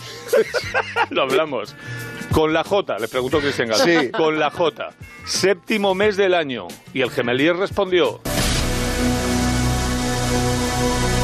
jueves. Claro, enero, febrero, marzo, abril, mayo, junio y jueves. 7, de jueves, San Fermín. Pero Más tú siempre estás tan despierto. Eh, es que puede ocurrir. No, es verdad. A ver, yo también quiero decir una cosa. En este caso en concreto es, es solo la punta del No iceberg de lo que fe. les pasó en pasapalabra. No, no, No no. no tienes fe en ellos. Es solo la punta del iceberg de lo que les pasó en pasapalabra. Bueno, eh, más ejemplos. George W. Bush, un tipo que llegó a presidente de los Estados Unidos y sin embargo, del que su esposa Laura Bush declaró a la prensa en su rancho de Texas. Una. George ha avanzado mucho como vaquero, sobre todo desde el año pasado, cuando trató de ordeñar a un caballo. Eh, cuando todo un presidente de los Estados Unidos trata de ordenar a un caballo, una de dos, o el coeficiente intelectual efectivamente ha retrocedido, o lo que quería no era ordeñarle, ahí lo dejó. Y el último ejemplo de que vamos para atrás, como los cangrejos, es un clásico. Se trata de la definición de fútbol que hizo el futbolista alemán de origen polaco, Lukas Podolski. El fútbol es como el ajedrez, pero sin dados. No le falta razón en ninguna de las ocho cosas que pretendía Oye, ¿tú no has pensado en hacer un libro? Eh, en está- reunir todo esto el en un primer, libro. El, Claro. primer, el, el primer día que estuve aquí ya me ofrecí un libro. Lo que pasa es que ahora hay que encargarlo ya para que salga para el verano que viene, porque es un, es un libro, es una jujana del libro. Vale, Es de que te vale. lees en la sombrilla, te ríen mucho. Es decir, no vamos a engañarnos, ¿sabes? Sí. El talento lo han tenido ellos, los famosos, ¿no? Siempre. Yo solo soy un mero ar- archivero. ya está. Bueno, pues si después de todos estos ejemplos todavía necesitas hacer un estudio para demostrar que cada día somos más tontos, es que el mayor ejemplo eres tú. Y vale, esta semana la actualidad ha estado un poco extraña, la verdad, y como muestra vamos con esta noticia con la que nos despertamos el lunes pasado. Revista Lecturas. Ágata Ruiz de la Prada revela que está diseñando su tumba. Me imagino el cementerio, la tumba de Ágata, rodeada de gente, sorprendida y hambrienta porque pensaban que era un food truck. O sea, una tumba con un donut grande, una piruleta con forma de corazón, una peineta, una gamba con gabardina, yo qué sé, no me parece mal. no. No, Agatha además dijo- hizo estas declaraciones en el programa de Bertín Osborne y además añadió que estaría muy contenta de diseñar la tumba de mucha gente, que si os dais cuenta es una manera muy fina de decir que os muráis. Pero bueno, para quien quiera descansar en una tumba diseñada por Agatha Ruiz de la Prada, no puede faltar otro complemento, un complemento que he encontrado en eh, milanuncios.com. Escuchad. Esto me gusta, esto sabes que me gusta. Venga, venga. Se vende ataúd para niños de los Minions. Por si se mueren, que se vayan con estilo. También los tengo de Superman y los Vengadores. Solo verdaderos interesados. Qué fuerte, pero para los muñecos. Eh, eh, solo eh, No, es un una- experto en foto- marketing. Hay, hay una foto, eh, claro, sí, en marquetería, porque hace un ataúd con Sí. forma de Minion. Tienes que tener mucho cuidado. Que yo te voy a decir una cosa, yo no te deseo ningún mal, ¿vale? Pero ojalá pases toda la eternidad enterrar un ataúd de los Minions dentro de una tumba de Agatha Ruiz de la Prada. a todo lo que para todo lo que queda, ¿vale? Bueno, y seguimos hablando de ataúdes infantiles y tal. Seguimos hablando de niños con otra noticia muy pero que muy rara. El periódico de Extremadura. Cáceres ya tiene más perros que niños menores de 5 años. Eh, en, en concreto, es- esto es así. No, no, si te creo, si, si, si, si, si Esto te es así. creo, de verdad. En concreto. A pesar de la camisa. Cifras, la camisa creo. está maravillosa, lo que tuyo es envidia. Venga. bueno, en concreto hay 4.150 niños y 4.237 perros, aunque reconocen que puede haber más perros sin censar. ¿Y cuánto nos da 4.237 menos 4.150? Ni idea.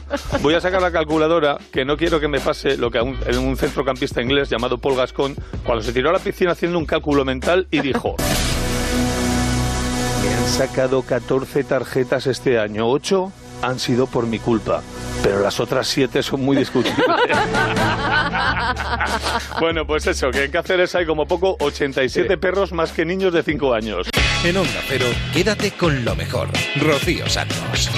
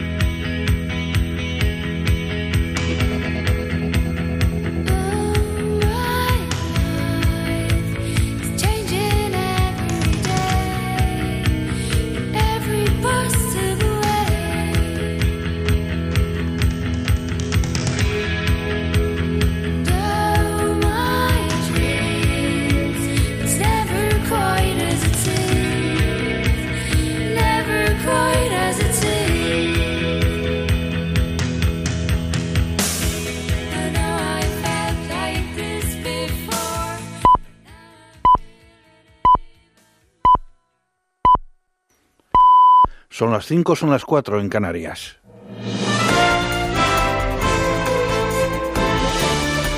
Noticias en Onda Cero. Buenas noches. Servicios de emergencias y voluntarios van a continuar este, este, sábado con las faenas para recuperar la normalidad en el levante de Mallorca tras la catástrofe causada por la tromba de agua que causó la muerte de 12 personas mientras se busca sin parar al niño desaparecido en la torrentada. Los reyes han recorrido esta pasada tarde las calles de San Llorenç que el pasado martes quedaron anegadas y han saludado a cientos de víctimas a quienes han expresado su pesar por las pérdidas materiales y la muerte de los 12 vecinos de la comarca. Esperemos que haya también eh, continuidad en, la ayuda para que la gente recupere su normalidad lo más posible. En todo caso, el mensaje que nos llevamos es eh, en un día tan especial como hoy, es enorme orgullo por, la gente aquí, por la solidaridad de todo el, de todo el mundo y, y toda España ha estado muy pendiente de lo que ha ocurrido aquí y también se lleva un mensaje muy impresionante de la reacción de todo el mundo. En Estados Unidos, el rastro de destrucción y muerte del huracán, Michael sigue aumentando ya hay 17 muertos confirmados hasta el momento, aunque las autoridades estadounidenses temen que la cifra pueda aumentar en las próximas horas mientras avanzan las tareas de búsqueda de víctimas mortales bajo los escombros. El ciclón ha devastado por completo la ciudad floridiana de México Beach, donde las tareas de búsqueda de víctimas se realizan casa a casa, pues buena parte de las viviendas fueron arrancadas de cuajo por los vientos y la entrada del mar. Al margen de este asunto, el presidente norteamericano Donald Trump ha dicho que planea hablar con el rey saudí Salman bin Abdelaziz sobre la desaparición del periodista estadounidense Jamal Khashoggi en el consulado saudí de Estambul. Trump ha afirmado estar preocupado por la desaparición del periodista que residía en Estados Unidos, pero también se ha mostrado reticente a sancionar a Arabia Saudí. En declaraciones a la brújula de Onda Cero, Elías López, que es editor de opinión internacional del Washington Post, ha calificado de tibia la postura de Washington sobre este asunto han sido bastante cautelosos y cosa que de verdad no nos da a nosotros mucha eh, mucha tranquilidad. Queremos que sea muchísimo más tajante y, fuerte la respuesta del gobierno estadounidense porque es un aliado estratégico de, de, Arabia Saudita y tiene la capacidad de presionar para conseguir las respuestas y para también pues eh, someter a sanciones a los responsables. El gobierno venezolano ha informado de la escarcelación del exdirigente estudiantil Lorenz Saleh, quien estaba detenido desde septiembre de 2014 y era considerado un preso político y que ahora va a ser enviado a España como parte de un plan de reconciliación que promueve el Ejecutivo de Nicolás Maduro. La televisión estatal venezolana ha publicado un comunicado en el que se indica que la oficialista Asamblea Nacional Constituyente recomendó escarcelar al opositor de, de 30 años por riesgo de suicidio. Entre tanto, el presidente presidente Nicolás Maduro ha acusado de nuevo a Estados Unidos de intentar asesinarle con la ayuda de Colombia. Desde la Casa Blanca se le ha dado la tarea al gobierno de Bogotá de matar a Maduro. Claro, como Maduro para ellos es un dictador, porque con una dictadura se vale todo. Una campaña diaria, permanente, en todos los medios, dictadura, dictadura, para justificar la orden que han dado de la Casa Blanca. De vuelta a España, el malentendido de protocolo que situó por unos instantes al presidente del gobierno y su esposa junto a los reyes en la línea de saludo a los invitados ha marcado una recepción por el día de la fiesta nacional en el Palacio Real con varias caras nuevas en la política y las instituciones. Durante el desfile previo, Sánchez era bucheado por grupos de ultras que le han tachado de ocupa y que le han pedido la convocatoria de elecciones generales.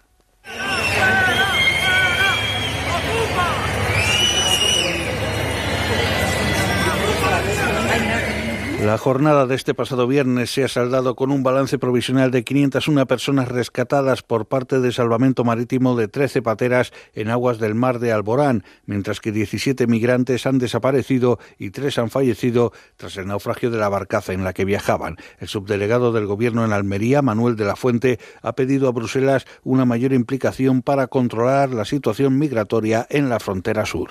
El drama que está produciendo en este mar nos debe golpear a las conciencias, ¿no?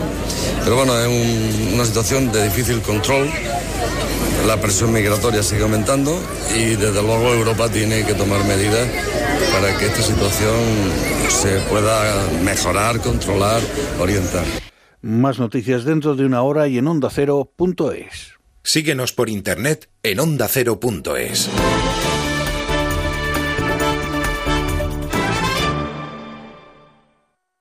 Las noticias, los sucesos, la actualidad nunca se detienen. Por eso los fines de semana seguimos bien informados con Juan Diego Guerrero. El Brexit ha resultado ser como el turrón, hay del duro y del blando. Y la premier británica, Theresa May, gusta más del blando. El divorcio entre el Reino Unido de Japón a Canadá y de la lluvia al calor. Y la ola de calor que llevan sufriendo desde hace una semana. Sófocles tenía razón en su Edipo Rey. El lugar en el que uno nace o vive determina tu destino. Lo bueno es que tiene usted la radio a mano y aquí le contamos lo que está pasando ahí fuera. Noticias fin de semana. Sábados y domingos a las 7 de la mañana y a las 2 de la tarde. Te mereces esta radio. Onda Cero, tu radio.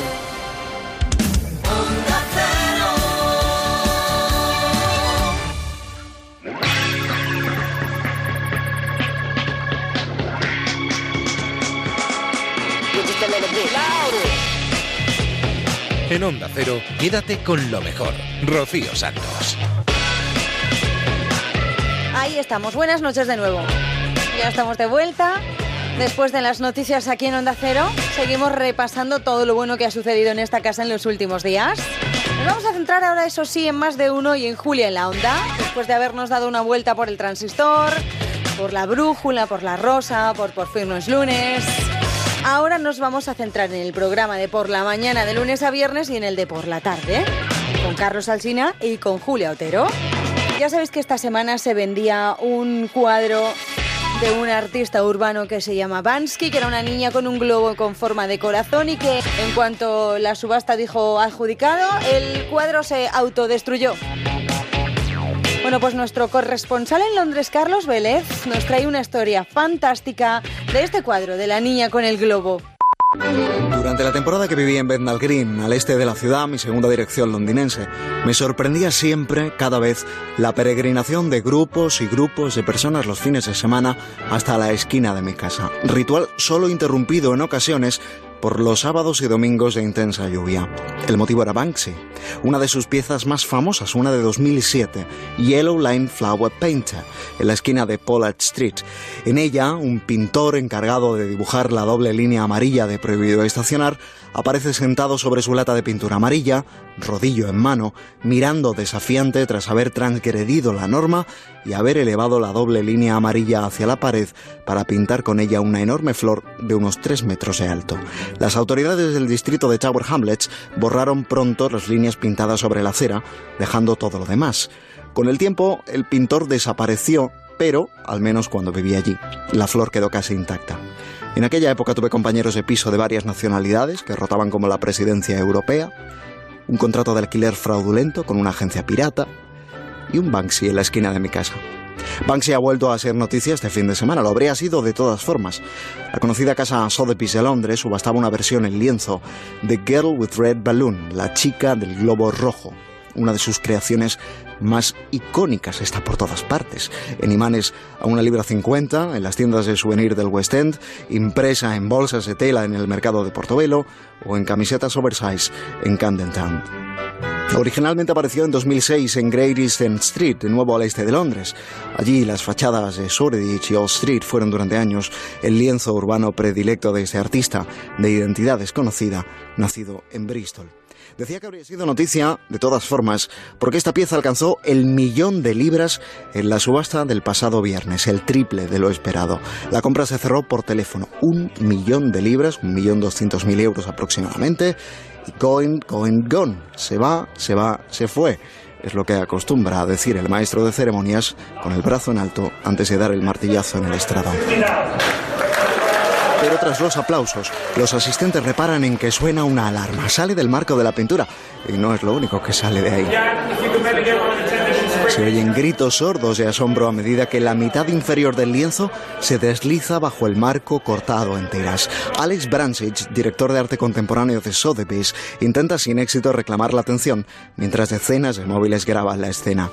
Dos operarios retiran después el marco en el que hace años, y como cuenta el artista en su página web, Banksy había instalado un mecanismo con cuchillas como una trituradora de documentos por si alguna vez salía a subasta.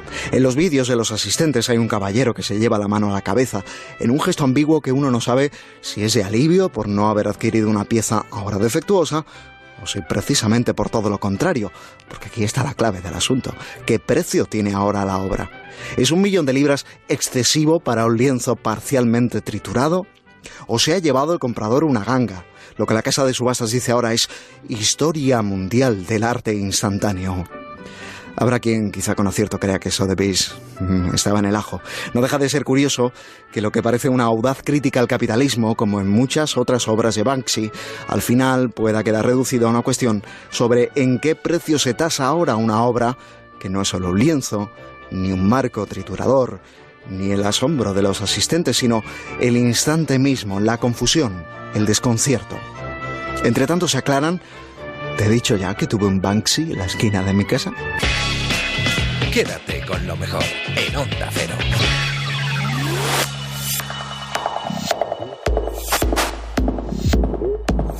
Seguimos escuchando historias interesantísimas aquí en Quédate con lo mejor. Ahora nos la trae Javier Cancho. Es la historia de una botella, la botella de la cuarta dimensión. Los objetos que solo tienen una cara. Geometría mágica. Una botella sin interior ni exterior. Estamos hablando de una botella que tiene una sola cara. Esto quiere decir que si pasamos un dedo sobre su superficie, se podría recorrer en su totalidad de forma continua sin salto alguno. Antes de seguir, vamos a acordarnos de algo que contaba un científico muy brillante, Richard Feynman. Fue alguien que nació hace justo 100 años y se dedicó a la física teórica siendo un tipo con una mentalidad muy práctica. Contaba Feynman que su padre le advirtió de algo que consideraba crucial. Recomendaba el padre de Feynman que a la hora de estudiar se había de ser crítico con cualquier razonamiento, con cualquier idea, con independencia de quién la hubiera formulado, aunque quien la planteara fuera el mismísimo Isaac Newton.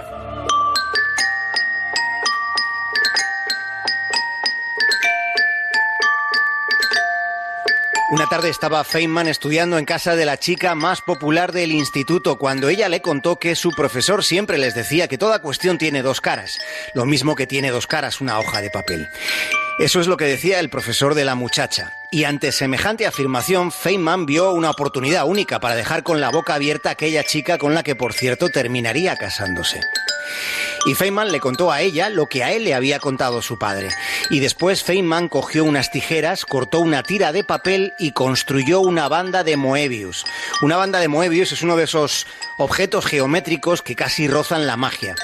En realidad no es más que una cinta de papel cuyos extremos se han unido girando los 180 grados. Seguro que alguna vez han visto alguna. Feynman sabía de, de, su existencia por la Enciclopedia Británica, pero en su época no era algo tan conocido como pueda serlo ahora. La muchacha quedó estupefacta. La banda de Moebius no tiene dos caras, solo tiene una. Para comprobarlo, basta deslizar un dedo por la banda de papel y comprobar que después de recorrerla entera, se vuelve al punto de partida.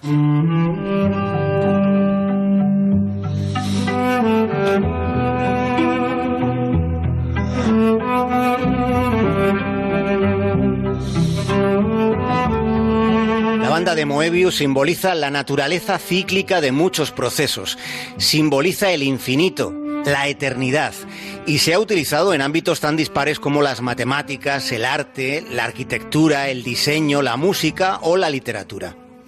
En un libro de cuentos, Julio Cortázar tiene un texto titulado Anillo de Moebius. Cortázar es más de uno. Esta es la crónica de una gota justo antes del precipicio. Va creciendo y se tambalea, ya va a caer y no se cae, todavía no se cae. Está prendida con todas las uñas, no quiere caerse, y se la ve que se agarra con los dientes mientras le crece la barriga. Ya es una gotaza que cuelga majestuosa y de pronto supa y va, plaf, desecha, nada.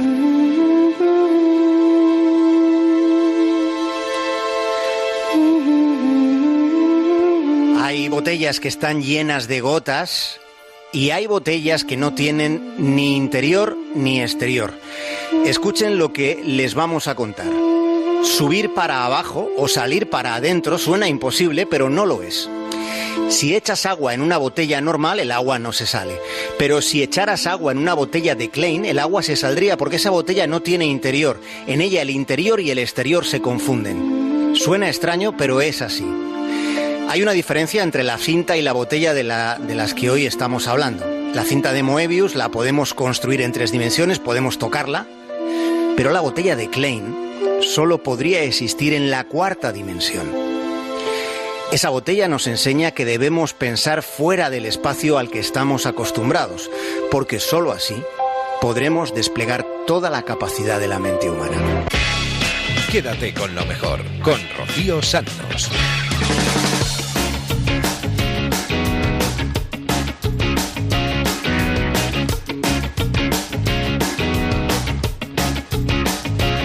Que ver lo que aprendemos con nuestros colaboradores, con nuestros tertulianos, con la gente que pasa por delante de los micrófonos de Onda Cero. Es increíble. De Cancho, que tiene muchas cosas que contarnos, a Goyo González, que también, ¿eh? Ahora, en otro sentido. Este con sentido del humor y mucho además. Aprendemos fauna y flora, sobre todo de nuestra rutina habitual en National Geographic. Comenzaremos con algunos choricillos de baja estofa sobradamente conocidos como por ejemplo el Mangantius stellaris mercedicus benzicus. Este no sé si os suena por la denominación taxonómica, este era el que robaba las estrellas de los coches Mercedes. Ah, sí, sí, sí. Ah, verdad. Aquellas estrellas que sobresalían, los estudiosos no saben muy bien para qué las utilizaba luego.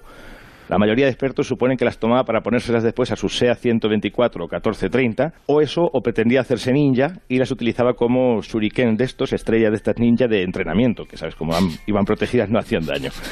A día de hoy se encuentra prácticamente desaparecido nuestra geografía. Empezó a hacerlo al mismo tiempo que la lujosa marca alemana retiró las estrellas del morro y las integró en el radiador, en un acto lamarquiano de lógica protección. Se dice que se han avistado algunos ejemplares aún en las Islas Canarias, merodeando alrededor de los escasos taxistas que conservan sus antiguos Mercedes de los años 70 y aguardando el descuido de sus propietarios. Después pasaríamos al Mangantius antenicus.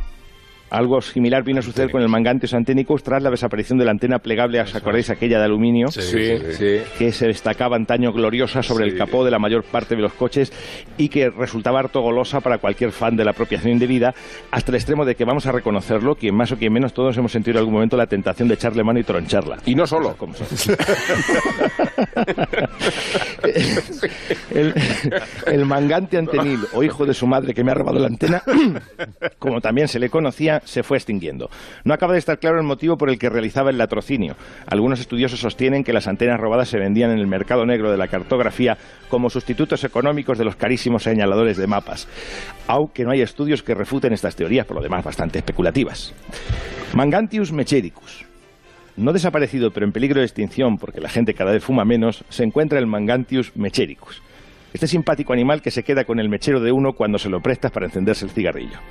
Es de señalar su increíble habilidad para pedirte fuego y envolverte con su conversación sobre tal o cual árbitro, problema político internacional o reciente estreno de cine, mientras echa al bolsillo el encendedor con un disimulo que encandilaría a cualquier cortesano versallesco. La mejor forma de estar a salvo de ellos es hacer lo que hice yo, efectivamente dejar de fumar porque te gastas más dinero en mecheros que en tabaco.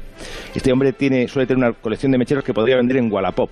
Existe desde tiempos prehistóricos, le robaba el fuego a las antiguas tribus, según estiman la mayor parte de los antropólogos, retrasó la evolución humana entre 15 y 20 mil años. Mangantius boligraphicus. A este le conozco yo. Este le conoce. Presente. Este, es- Este soy yo, vamos. roba. Sí, este soy yo, pero vamos, todas las mañanas. Ya, por eso, por eso, por eso. está- em, em, aprovechamos para, para que alguien haga examen de conciencia. Este es el que roba bolis. Ha obligado a las oficinas bancarias y a las sucursales de correos a desarrollar poderosas estrategias de protección, como, como por ejemplo proteger el boli con una cadena o en algunos casos con una cuerda de pita o, o hilo de este paquetero. Hilo bramante. Una cadenilla, ¿no? A veces. Es muy humillante. Sí, de hecho incluso lo que hacen es bajar la calidad del, del boli. Cada vez ponen un boli peor, un boli mordisqueado por niños de guardería, ¿verdad que sí? Con una cinta adhesiva para que nadie quiera llevarse eso, pues aún así se lo lleva, ¿no? El Magnatius boligraphicus eh, cadenicus roba también incluso la cadena, por eso se ha dejado de poner la cadena, ¿de acuerdo? Lapiceratus acuerdo. metronicus. Lapiceratus metronicus. Estos, son, estos at- eh, atacan en bandadas van al Ikea y acaparan lapiceros y metros de papel como si no hubiese un mañana, como si hubiese que tomarle la talla falete y después anotarla. La conocida superficie de, de venta de mobiliario sueca rebajó el tamaño de los lápices. ¿Os habéis dado cuenta de la estrategia? Hace Sí. unos años, Ikea lo que hacía era dar un lápiz entero. Desde unos años a esta parte ha dejado solo la mitad del lápiz, en un acto de defensa lógico, de defensa, de defensa medida, pero no ha conseguido nada porque lo que hacen es llevarse dos medios lápices. La gente no es tonta. Y ha reaccionado haciendo un cálculo matemático. Hosteleris ansiosicus. El Hosteleris ansiosicus se alimenta de productos de hotel, toallas, botellitas de gel, champú. Y no es que, hay algunos que no se las llevan de la habitación, se las llevan del carrito que hay en el pasillo. Ojo. Este se le reconoce fácilmente en el desayuno porque come como si estuviese en la boda de un vikingo. Se echa provisiones como para tres cataclismos posteriores.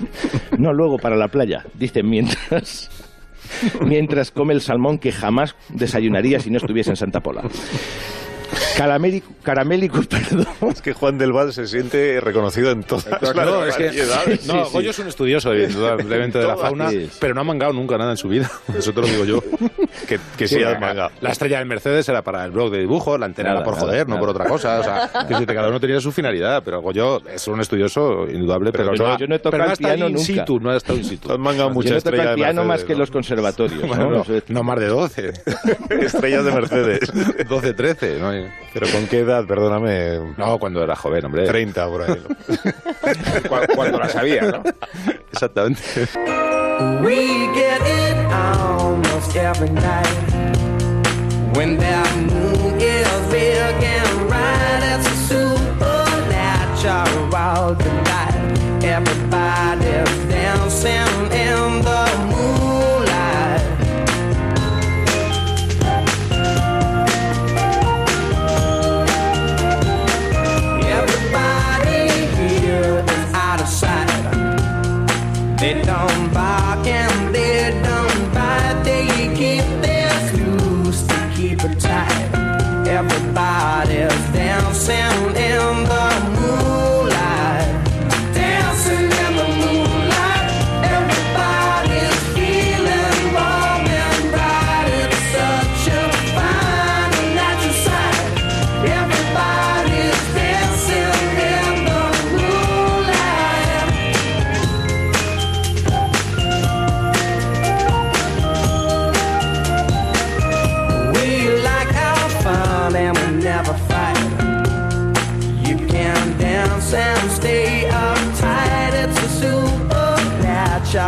supernatural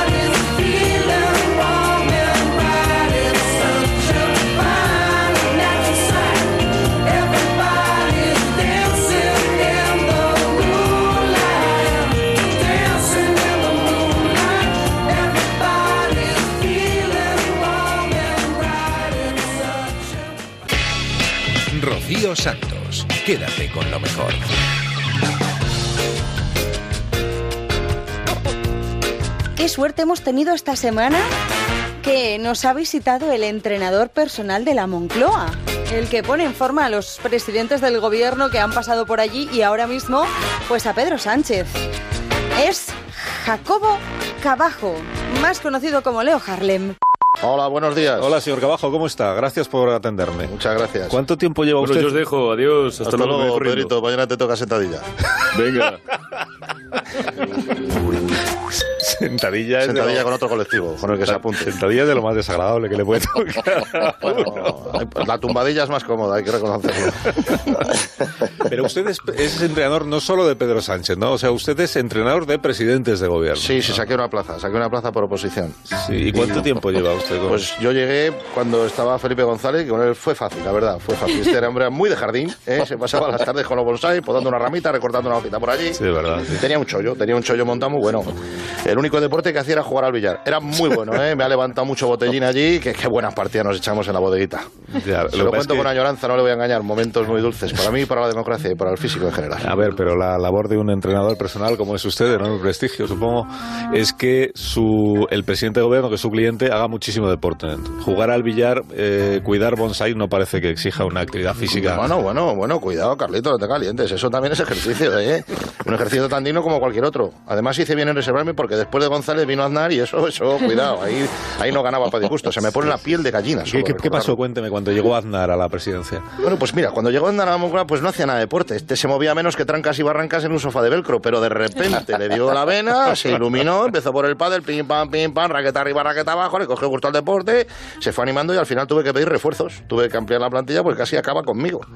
Yo he tratado de desanimarle, le enseñé a jugar al ajedrez, a hundir la flota, un poquito de brisca, pero el tío nada, parece que la tenía tomada conmigo. La brisca. 700 abdominales cada tres cuartos de hora. Yo le he visto haciendo flexiones en traje y corbata con una mano sola. Qué terrible. Fue terrible. Terrible fue la palabra esa. Para mí, tengo pesadillas con eso, ¿eh? Se hacía la sentadilla mientras se preparaba el Consejo de Ministros. No he visto cosa igual, era un fanático. Sí, sí. ejercicio. Luego llegó Rodríguez Zapatero. Con Zapatero sería más fácil, ¿no? Porque él era más del baloncesto y ya está. Sí, ahí con Zapatero me tomé un respirito. ¿eh? Muy bien, aquellos fueron los buenos tiempos. Pudo recuperarme perfectamente. A Zapatero echamos unas canastas y un poquito más, ya sabe, unos triples, un 21, pero, pero en plan tranqui, como era él. Zapatero muy mindfulness, se decía mindfulness. Mindfulness. Muy de meditation, como es meditation, para, lo- para cuando iba de gira. Muy pausado. Más Muy espiritual, espiritual. más espiritual, eso me gustaba. Salíamos al amanecer a los jardines de la Moncloa a hacer el saludo al sol. ¿Sabes la postura? Cuidado. Cuidado. saludo al sol, pero un poquito de lado, no de, de frente. Es ahora lo que El dicen. yoga, El yoga, Claro, el yoga cine, el de yoga. Sí, claro. ¿Usted sabe la postura del árbol? Pues ZP la clavaba, ¿eh? La postura del camello también le sale muy bien. Fue una época muy buena, la verdad. Y luego ya con Rajoy fue otra cosa, otra vez a surgir. Los del PP Sí. me da muchísimo. Momento, presidente Zapatero, ¿me escucha? Estoy escuchando, Sí. estoy escuchando, pero no confunda los términos. Entre el saludo al sol de- el de yoga, el de yoga. Sí, pero entre el saludo El al sol y la postura del camello, digamos, ¿cuál era su favorito? Pues la segunda joroba, y era la, la que mejor dominaba. Pues Muchas gracias por su testimonio. Un abrazo, un abrazo. Sí, sí. ¿Y el señor Rajoy qué? Al señor Rajoy le gustaba andar deprisa, decía. Terrible. menuda paliza. dígalo usted bien, Alcina. Caminar rápido. Pero es que Caminar tenía- rápido, sí. Pero es que era un sinvivir aquello, porque es que te despistabas un poco y ya le tenías subido en la Sierra Guadarrama. Es que cuando te querías dar cuenta ya estaba de vuelta. 35 kilómetros, le había comprado hasta churros alguna vez, es una locura. Los de seguridad eh, les traía locos. Más de una vez tuvimos que montar un dispositivo con helicópteros y unidades motorizadas. ¡Qué manera de caminar, hijo! Iba más rápido que los de Amazon, ya repartía paquete. paquete. Yo es que no era capaz de seguirle el ritmo ni corriendo. Me pasa un poquito lo mismo ahora con Pedro Sánchez, ¿eh? Que a todos les da por salir a correr fuera. Yo se lo tengo dicho. Gimnasio, que tienes cosas dentro del gimnasio, con su cintita si quieres correr, con sus espalderas y sus balones medicinales. Pues nada, pues esto, hartar de kilómetros. Y esto de las carreras populares, pues mira, pues otro, otro, otro chapú que me ha salido. Sí, así sí, que no- no, no- no se lo tome, pero yo le veo a usted como un poco paradito en sus explicaciones. Y físicamente, eh, a ver, Dígalo, dígalo, que no es que yo pueda presumir, pero... Si se le van los ojos. pero físicamente tampoco veo que usted se exija mucho a sí mismo, digamos. ¿eh? Eh, lo- ¿Te refieres a esta pequeña zona abdominal que tengo Sí, un poco hiperdesarrollada? lo Casa del herrero, cuchillo de palo. Exactamente, muy bien, Carolina. Otro sueño que te viene. Pues es que realmente yo hago una labor más de asesor que de entrenador personal. Ah, Eh, cabrón, yo, sí, yo sí. manejo datos. Yo manejo datos. Ahora mismo el Big Data es la base de la economía mundial Ya. y hay unas aplicaciones buenísimas de estas que te bajas al móvil y te hacen un plan de entrenamiento, te cuentan las calorías que ha consumido, nivel de hidratación, colesterol, triglicéridos, transaminasas, si te tienes que cortar las uñas de los pies, en fin, te lo dicen todo. Entonces mi trabajo es interpretar esos datos desde el ordenador, que yo lo tengo siempre junto a una cervecita y unas aceitunas. Y Ah, luego sí, ya, pues te voy aconsejando. Ya veo. O sea que tiene usted una, una dedicación, una vida cómoda, digamos, ¿no? Bueno, que es que yo no Relajado. estoy para trotes, yo ya no estoy para hacer las cosas en directo, estoy pagando los excesos de andar, ¿eh? Tengo las rodillas, tengo los meniscos que parecen natillas, esto es una cosa, puedes mojar un bizcocho. Y desde aquí se lo quiero decir a Pedro Sánchez, lo que tiene que hacer es Bikram Yoga. ¿eh? Bikram Yoga. Bikram Yoga. Sí, algo más tranquilito, que es que esto es con calor, es yoga con calor. El corre, te machaca, hay que jugar al, ru- al RIS, que te da práctica para la estrategia. Y ahora que tiene que anunciar los presupuestos, pues el mejor entrenamiento es jugar al RIS. Ya se lo he dicho yo. Al RIS, muy bien. Voy a tomar una aceitunita, si no me importa. En Onda Cero, quédate con lo mejor. Rocío Santos.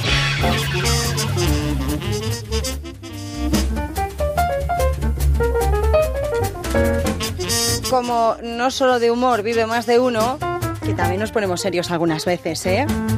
Pues vamos a escuchar una entrevista fantástica que le hicimos al actor Luis Tosar. Vino a presentarnos su nueva película, la que se estrena esta misma semana y que se llama La sombra de la ley. Este robo que se produce a un, a un tren, al MZA, en Madrid, Zaragoza, Alicante, un robo de armas, y a Aníbal Uriarte, que eres tú, lo que le toca es descubrir quién se ha llevado las armas. Le toca, sí, le toca meterse en este, este embolado, porque no deja de ser un embolado. Llega una Barcelona absolutamente convulsa, está pasando de todo, todos los bandos enfrentados, sindicalistas, trabajadores, anarquistas, eh, hay políticos corruptos, hay policía corrupta. Hay alguien que no sea corrupto en la película. Vamos, es un primor de ciudad en ese momento, en 1921. Y este señor Aníbal, pues llega allí con una, con una misión como policía que es desentrañar el misterio del, del robo del, del tren de la MZ. Y bueno, a partir de ahí vamos descubriendo cosas. no me cuentes. Sí, no, no, no. Digo que descubrimos cosas. No me que la algu- reviento. algunas son divertidas. Me la reviento, sí. Hay musical, music hall de la época. Hay una Barcelona también más esplendorosa que lo, que lo puramente mísero que también se vivía, evidentemente, en esos días. ¿no? Claro, visto desde los ojos de hoy nos puede sorprender, dice, Barcelona estaba llena de armas por todas partes. Pues un poco sí, bueno, Barcelona y... Gente y- enfrentada. y en Madrid, gente enfrentada que, que recurría a las armas porque además tenía acceso a ellas. Gente de todo tipo, estamos hablando de, de delincuentes comunes que utilizaban las armas para, sus, para cometer sus delitos. Estamos hablando de grupos políticos o grupos sociales, sindical- sindicales, eh, anarquistas. Pero estamos hablando también de la patronal que organizaba grupos parapoliciales, digamos, o, o grupos de pistoleros, pistolerismo, gru- grupos de pistoleros para combatir el sindicalismo. Ese es el ambiente. Sí, no, un ambiente, una- un ambiente muy, muy sí. atractivo. Es una, ciudad tremendamente turística en 1921. Sí, pero este es, el, este es el contexto que han elegido los creadores de la película, pues el, el autor del guion, que es Pachamezcua, que me parece, ¿no? Y, y Dani de la Torre, para, para luego contarnos una historia que está dentro de ese contexto, pero que por lo que he leído es una película, es una historia más parecida a una historia de gángsters. Sí, yo diría que es una película de género. No sé si género puro, porque creo que tiene, tiene filtraciones de otras, de otras cosas.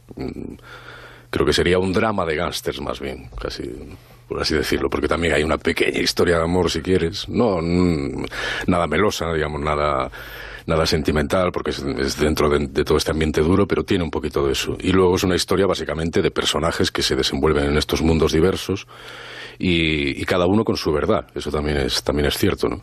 Es una película que yo creo que tiene muchos ecos a, a los días de hoy, ¿no? Era un fin de milenio, era un, un principio de siglo, estamos en principio de siglo otra vez, comienzo de milenio, y creo que son siempre épocas muy muy revueltas, con, con, con muchos sentimientos encontrados en general. Y hoy en día creo, bueno, hay cosas que creo que nos sonarán viendo la película de alguna manera, ¿no? A los actores no nos pasa. Yo eh, a a veces digo que lo, lo más eh, interesante para mí de este oficio nuestro de contar las noticias todos los días es que en realidad te permite eh, aprender un montón de cosas durante una misma semana. ¿Por qué? Porque a partir de una noticia, pues eh, conoces un poco el contexto y si te interesa, pues empiezas a indagar un poco, a leer, a buscar ahí en la Wikipedia o lo que sea. Y vas, y vas eh, descubriendo cosas que no A los actores os pasa eso, que cuando llega un guion dice Barcelona 1921, pistolerismo. Pues, Sí, yo, voy, voy a ver yo qué- básicamente era, era tal- tal cual. mi perfil era Barcelona 1921. ¿Qué pasaba en 1921? Claro, claro, claro. Porque yo había hecho una peli de 1913, entonces esa etapa, bueno, ya la tenía un poco más controlada. Pero ya en 1921, sí, me sonaba el mundo de enfrentamiento anarquistas, sindicalistas y todo eso, pero muy por encima. Y luego cuando empezamos ya a documentarnos, a preparar la película, eh, fue una locura descubrir todo este, bueno, el mundo del pistolerismo sobre todo, es decir, no, no tenía una imagen de una Barcelona tan violenta, sobre todo en esos años, ¿no? Y unos años que luego marcaron todo el siglo XX, es decir, a partir de ahí, bueno, la historia de España viene muy marcada por todo lo que ocurrió en, en Barcelona en, esos, en ese momento, ¿no? Pero es un lujo, realmente. Sí. Y luego tenemos el lujo específico, en esta peli quizá no tanto, porque era una peli de época, y básicamente la, gente directamente implicada en aquello, la gran mayoría no viven, si hay alguno estará de milagro, pero siempre te dejan entrar a otros lugares, te deja, la gente te deja acceder, digamos, a sus mundos de una manera muy especial. Cuando lo haces evidentemente de forma honesta y, con la idea de intentar retratarlo de, de la manera más íntegra posible, pero te dejan acceder a lugares que son muy privados en general, y eso es muy bonito. Claro, luego el día que te cae en, cae, en tus manos un guion en el que interpretas a un científico que se lo sabe todo sobre la inmunoterapia. Bueno, ahí estás cagado ya. y ser físico cuántico ya, vamos. Esta es la mía para poderme dedicar a otra cosa después. Totalmente.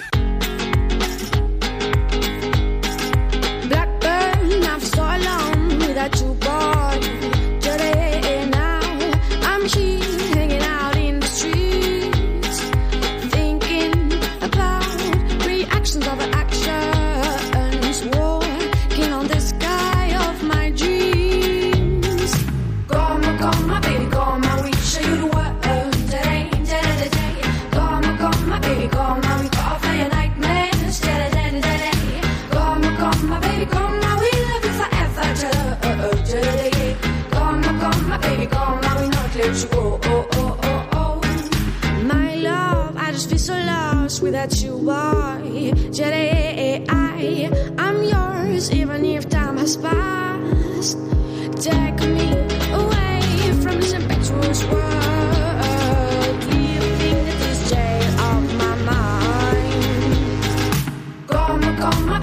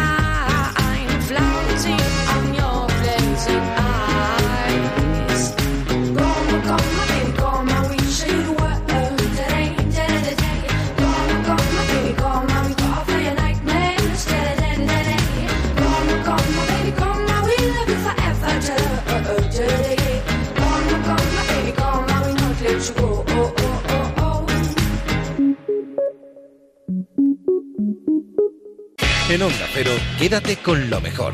Rocío Santos.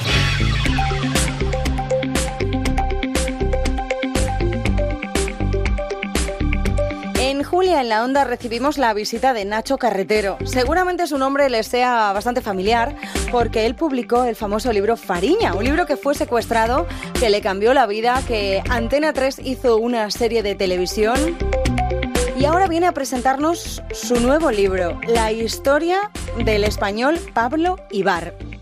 Es un español que lleva 24 años, que es más de la mitad de su vida preso. De esos 24 años, 16 ha estado en el corredor de la muerte de Florida. Bueno, allí sigue, ¿no? Por un crimen sobre el que hay muchas dudas. ¿Cómo llegas a esta historia, Nacho? Bueno, es una historia obviamente diferente a lo que es Fariña, pero es la típica historia que como periodista pues te llama la atención desde el minuto uno en cuanto la descubres. Yo llego casi por casualidad, trabajaba en, en el año 2011 en el diario Que, el periódico aquel gratuito que, que recordaréis. Sí. Y, y casi, casi fue un marrón, de esto que decimos los periodistas, que nos cayó un marrón, ¿no? En un pasillo que te cruzas con un jefe y te dice, oye, hay un condenado a muerte español que asegura que es inocente. Y desde un punto de vista periodístico, pues, hombre, esa historia a priori eh, no me atraía demasiado, pero fue a hablar con, con su mujer a través de Skype, con Tania. eh, me bastaron cinco minutos para comprender que ahí había una historia que quería contar, que necesitaba seguir y que era digna de, de ser conocida. En 1994 Pablo Ibar era un, un- chico con alguna mala compañía, podemos decir, ¿no? Sí, sí. Él mismo lo reconoce. Sí. ¿Qui- ¿Quién es hoy eh, Pablo Ibar? En el 2018, tú que has ido a la cárcel, has estado en el corredor de la muerte con él, que le has visto algunas veces y que fruto de, esa, de ese encuentro viene esta crónica periodística tan chula que has hecho en, el libro. Bueno, es un hombre que se juega la vida. Ayer empezó un juicio que durará unos cuatro o cinco meses y, y en este juicio directamente se juega la vida después de 24 años encerrado. En 1994 lo detienen por otro asunto, una discusión, una pelea con, con unos amigos contra otros jóvenes eh, y cuando está detenido eh, el, el detective pues le acusa de un triple asesinato y, lo, y le acusa en base a una imagen que llega a comisaría que viene de una cámara de seguridad en blanco y negro y que registra un triple asesinato. En la imagen aparece uno de los perpetradores eh, que es un rostro muy parecido al de Pablo Ibar y a partir de ahí se desencadena una investigación en la que ni los análisis de ADN, ni los testigos, ni ninguna otra prueba incrimina a Pablo y sí que aparecen muchas eh, que demuestran su inocencia. Y a pesar de eso, y contra pronóstico, en el año 2000 pues eh, acaba condenado a muerte por este hecho. Claro, si nos ponemos en la tesitura de que Pablo Ibar es inocente, que desde luego las, las digamos todo lo que cuenta en el libro Nacho Carretero, todas las cosas que, que va desgranando de cómo se celebró aquel juicio, con qué falta de garantías, con un abogado que no estaba en condiciones y tener un, un buen abogado en Estados Unidos es fundamental. ¿no? Pero, claro, si nos ponemos en la, en, la, en la tesitura de que es inocente, se entiende esa frase que te dijo a ti Pablo Ibar, eso de que esto no me puede estar pasando a mí, esto no puede ocurrir en un país como Estados Unidos. Claro, es- ¿Cómo puede ocurrir eso en Estados Unidos?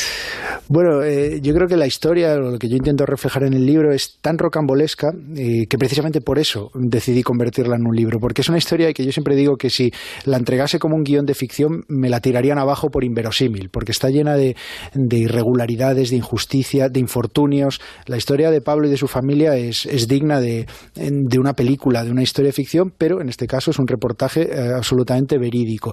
Y la piedra angular sobre la que se mueve todo es eh, el abogado de oficio que, que a Pablo le asignan en, lo- en el año Ah, de oficio 94. porque no podían pagarse un abogado ah, privado. ¿no? Efectivamente, Claro. porque un abogado especializado en pena de muerte en el estado de Florida no es posible contratarlo por menos de un millón y medio de dólares. Imagínate, ¿quién tiene un millón y medio de dólares? Desde luego Pablo Ibar no. El caso es que este abogado de oficio, pues ya no solo es que desatienda el caso, sino que acaba pues con una enfermedad crónica, enganchado a medicamentos y finalmente detenido. Hay una imagen que resume todo, toda la defensa o que resume la defensa de oficio que tuvo Pablo y que es la de un día que él entra en el tribunal esposado y ve salir por esa misma puerta del tribunal a su propio abogado también esposado. Claro, a todo esto, Nacho Carretero, que va contando todo eso que, bueno, que aquí estamos contando muy rápidamente, pero que eh, merece pues eh, el libro completo, ¿no? Este Corredor de la Muerte. No crean que toma. Tú no tomas partido, tú en ningún momento dices es inocente. Simplemente dejas constancia de las pruebas y los hechos que contradicen una sentencia de culpabilidad y mucho menos de condena a muerte. ¿no? Es que yo creo que... Tienes mucho cuidado de, que- de no decir eso en ningún momento. Yo he dado en todo el libro buscando la frase y no la pronuncias en ningún momento. La Sí. escribes, vamos. Yo creo que a mí personalmente como lector no me gusta cuando el periodista o el narrador o el escritor me, me intenta convencer de algo o, me, o me, me lleva hacia algún sitio. Me produce rechazo. Y, y cuando escribo intento evitarlo. Y en este caso además los hechos son muy llamativos, eh, son muy, bueno, pues muy, muy específicos, muy especiales. Y, y creo que es mucho más poderoso que sea el lector el que reflexione, el que debata, eh, o incluso que se produzca debate entre lectores a partir de unos hechos. Y de esa manera, pues yo lo que intenté, como tú dices, es eh, ser lo más aséptico posible, incluso hasta el lenguaje, te diría que es un trabajo casi artesanal el que hice en el libro, porque yo no añado prácticamente un Nada, adjetivo o una frase, sino que traslado todo de horas de entrevistas y conversaciones con la familia y con el propio Pablo, pues lo que hago es trasladarlo a la narración y convertirlo convertirlo en un relato. Nacho Carretero, gracias por venir. Encantado de estar aquí como siempre y muchas gracias a vosotros. Quédate con lo mejor en Onda Cero.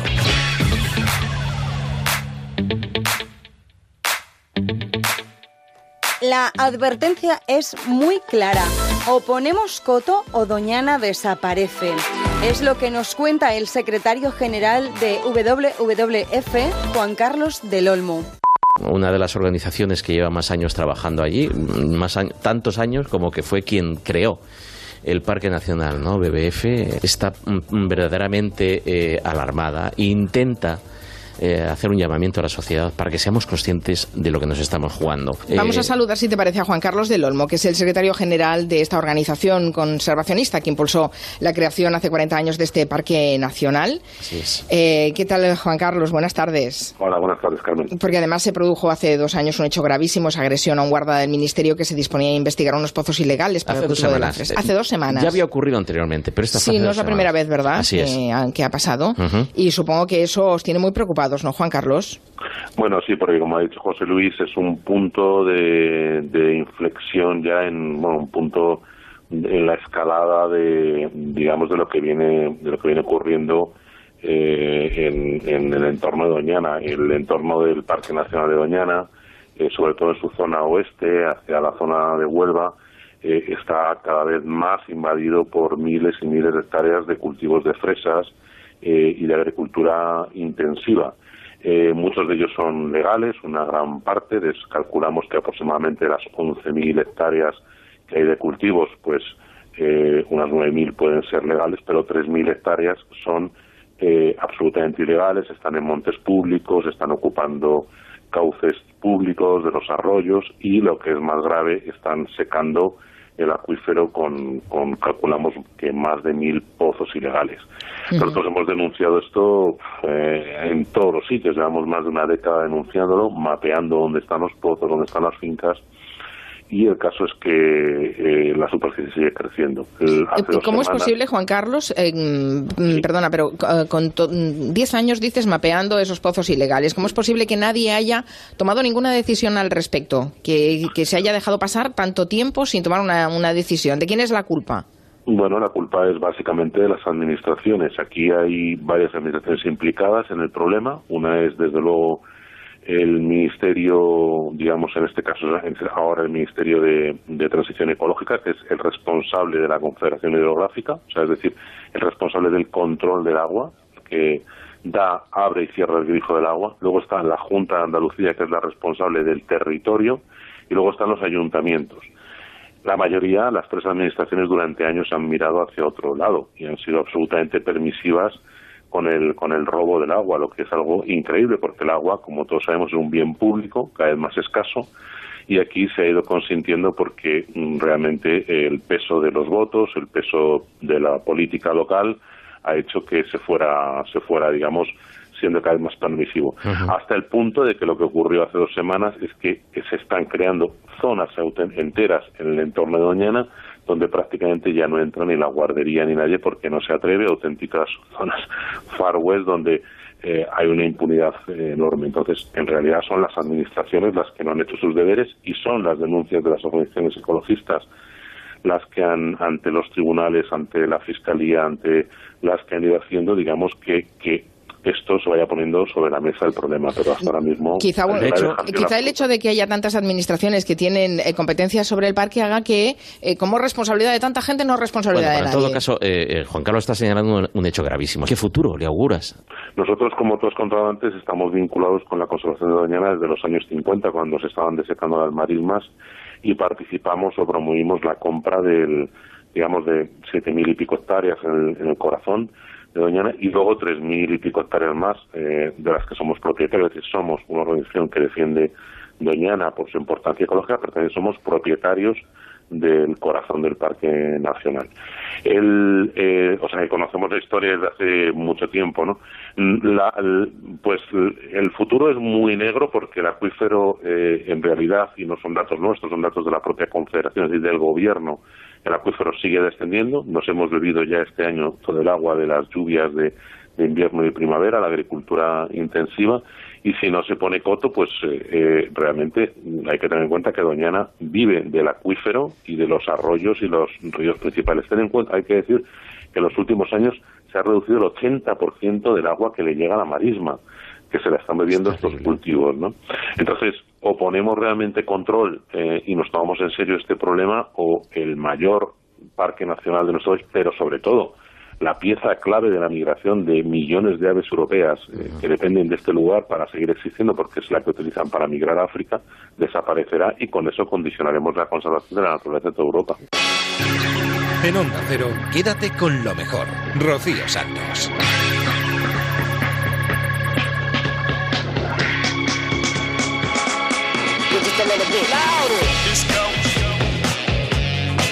A veces nos tenemos que poner serios, ¿eh?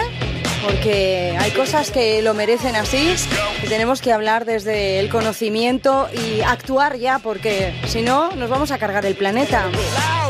Bueno, pero otras veces hay que poner una sonrisa y ha llegado el momento, sí. Ha llegado el triste momento de la despedida, pero el alegre momento de escuchar el Somos Humanos, los gazapos de Julia en la Onda. Os deseo que tengáis una semana fantástica, que disfrutéis mucho y que en la madrugada del viernes al sábado nos volvemos a encontrar a eso de las 4 3 en Canarias. Adiós. Os agradezco enormemente a- a- al Colegio de Veterinarios de, de Zaragoza que me deis este premio. Te aseguro que me sale del alma y del corazón. Ay, ay, pero qué mona. Soy animalista desde, desde la más tierna infancia. ¿Cómo? Tierna infancia.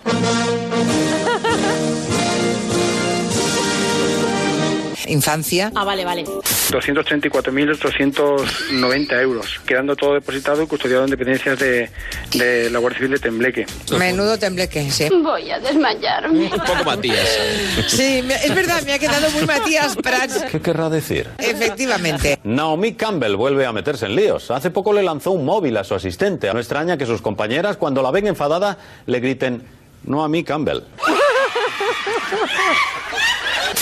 Que podemos tener. 70 millones de cristianos, dices actualmente en Sí, China. Será el país con más eh, chinos sí. del mundo dentro de 10 años nada más. Pues claro.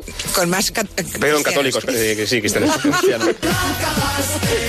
Desde luego es el país con más chinos, eso, eso sin duda. ¡La cagué! Pues sí, hijo, sí.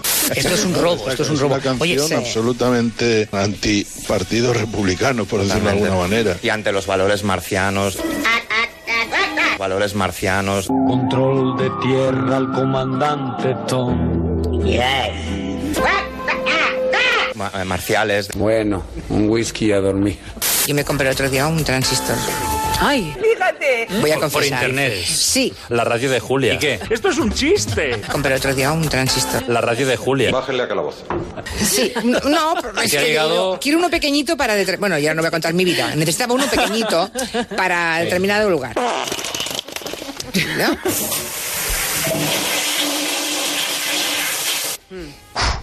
Fuerte, ¿eh? Martín abre el paquetito. Buenos días, don Gregorio. ve la camiseta y hay estrofas de ese himno de Galicia en las que se lee literalmente, y voy a leer literalmente lo que aparece, ¿eh? Vamos a ver. Perse de land da bonet poa fongari Eine, und eine große Freude. doteu de esclapla. ¡Gregorio!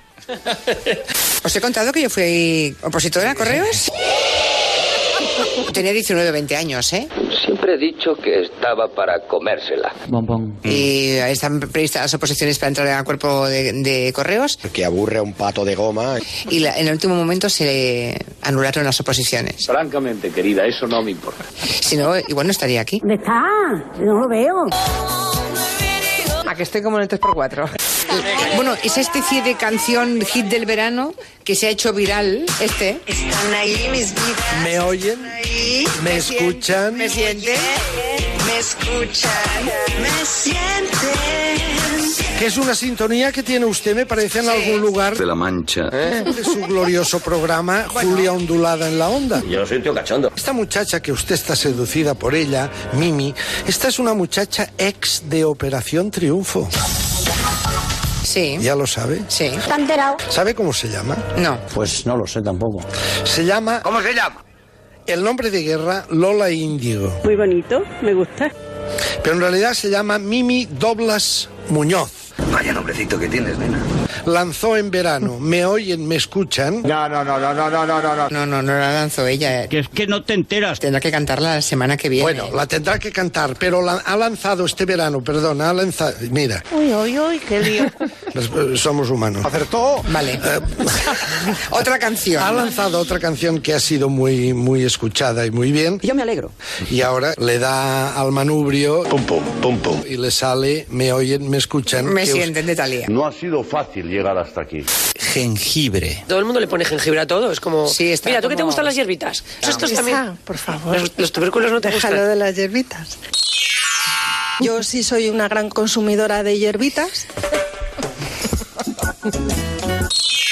También. por favor. Los, los tubérculos no te Déjalo gustan. de las hierbitas. Tengo que arreglármelo porque si no voy a- puedo rapear con esta voz, ¿entendéis? No. Tengo una carrera profesional que cubrir en ese campo. Rap, rap, rap. No sé si sois oyentes de rap, yo sí. Rap, rap, rap. Por eso ahora en esa segunda resolución, mi única reflexión, aplaudo la decisión, la restricción, extrapolación de la canción. Rap, rap, rap, rap, rap. No voy a puedo rapear con esta voz, ¿entendéis? No. Tengo una carrera profesional que cubrir en ese campo. la mejor. Hombre, habíamos pensado grabar un disco.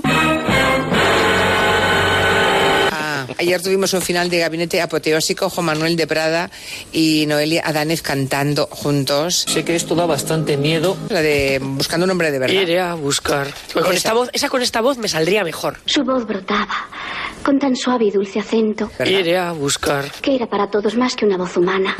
¿No? Es así como- Pues eso, eso pasó ayer, cosas de esas que pasan. Ya está más tranquilo. Buscar, Toma, quiero encontrar, sí, un hombre de verdad. Vamos a ver, Noelia. Esto es histórico. publicaré, Sí, esto nunca había pasado en un gabinete. Noelia. ¿por qué te has pedido esta canción? No sé qué hacer para encontrarlo. No canto usted más. Hombre, porque yo tenía hoy que cantarme con Juan Manuel de Prada a mi izquierda. No sé qué hacer para encontrarlo. Hombre, habíamos pensado grabar un disco, grabar un disco, grabar un disco. Juan Manuel de Prada y Noelia Adánez cantando juntos. ¿verdad? Iré a buscar. No sé qué hacer para encontrarlo. Yo sí soy una gran consumidora de hierbitas. Iré a buscar. Iré a buscar. Y ahora le da al manubrio y le sale. Ya está más tranquilo. Buscar, quiero encontrar, sí, un hombre de verdad. Vamos a ver, Noelia. suplicaré, sí, un hombre de verdad. No sé qué hacer para encontrarlo. Toma. Os he contado que yo tenía 19 o 20 años, ¿eh? Necesitaba uno, Paquetito. necesitaba uno pequeñito. Menudo tembleques. Ah, ah, ah, menudo tembleques. Ah, ah, ah, tenía 19 o 20 años, ¿eh? Iré a buscar. Paquetito. Pequeñito, desde la más tierna infancia. Buscar, Toma, quiero encontrar, sí, un hombre de verdad. Vamos a ver, Noelia. suplicaré, un hombre de verdad. No sé qué hacer para encontrarlo. Iré a buscar. Un hombre de verdad. Vamos a ver, Noelia. Suplicaré, sí, un hombre de verdad. Hombre, habíamos pensado grabar un disco. ¿Y qué somos? Juan Manuel de Prada y Noelia Adánez cantando juntos. No, hija, no. ¿Qué somos? Perse de Lent, Dab, Bonet, Fungari. En Onda Cero, quédate con lo mejor. Rocío Santos.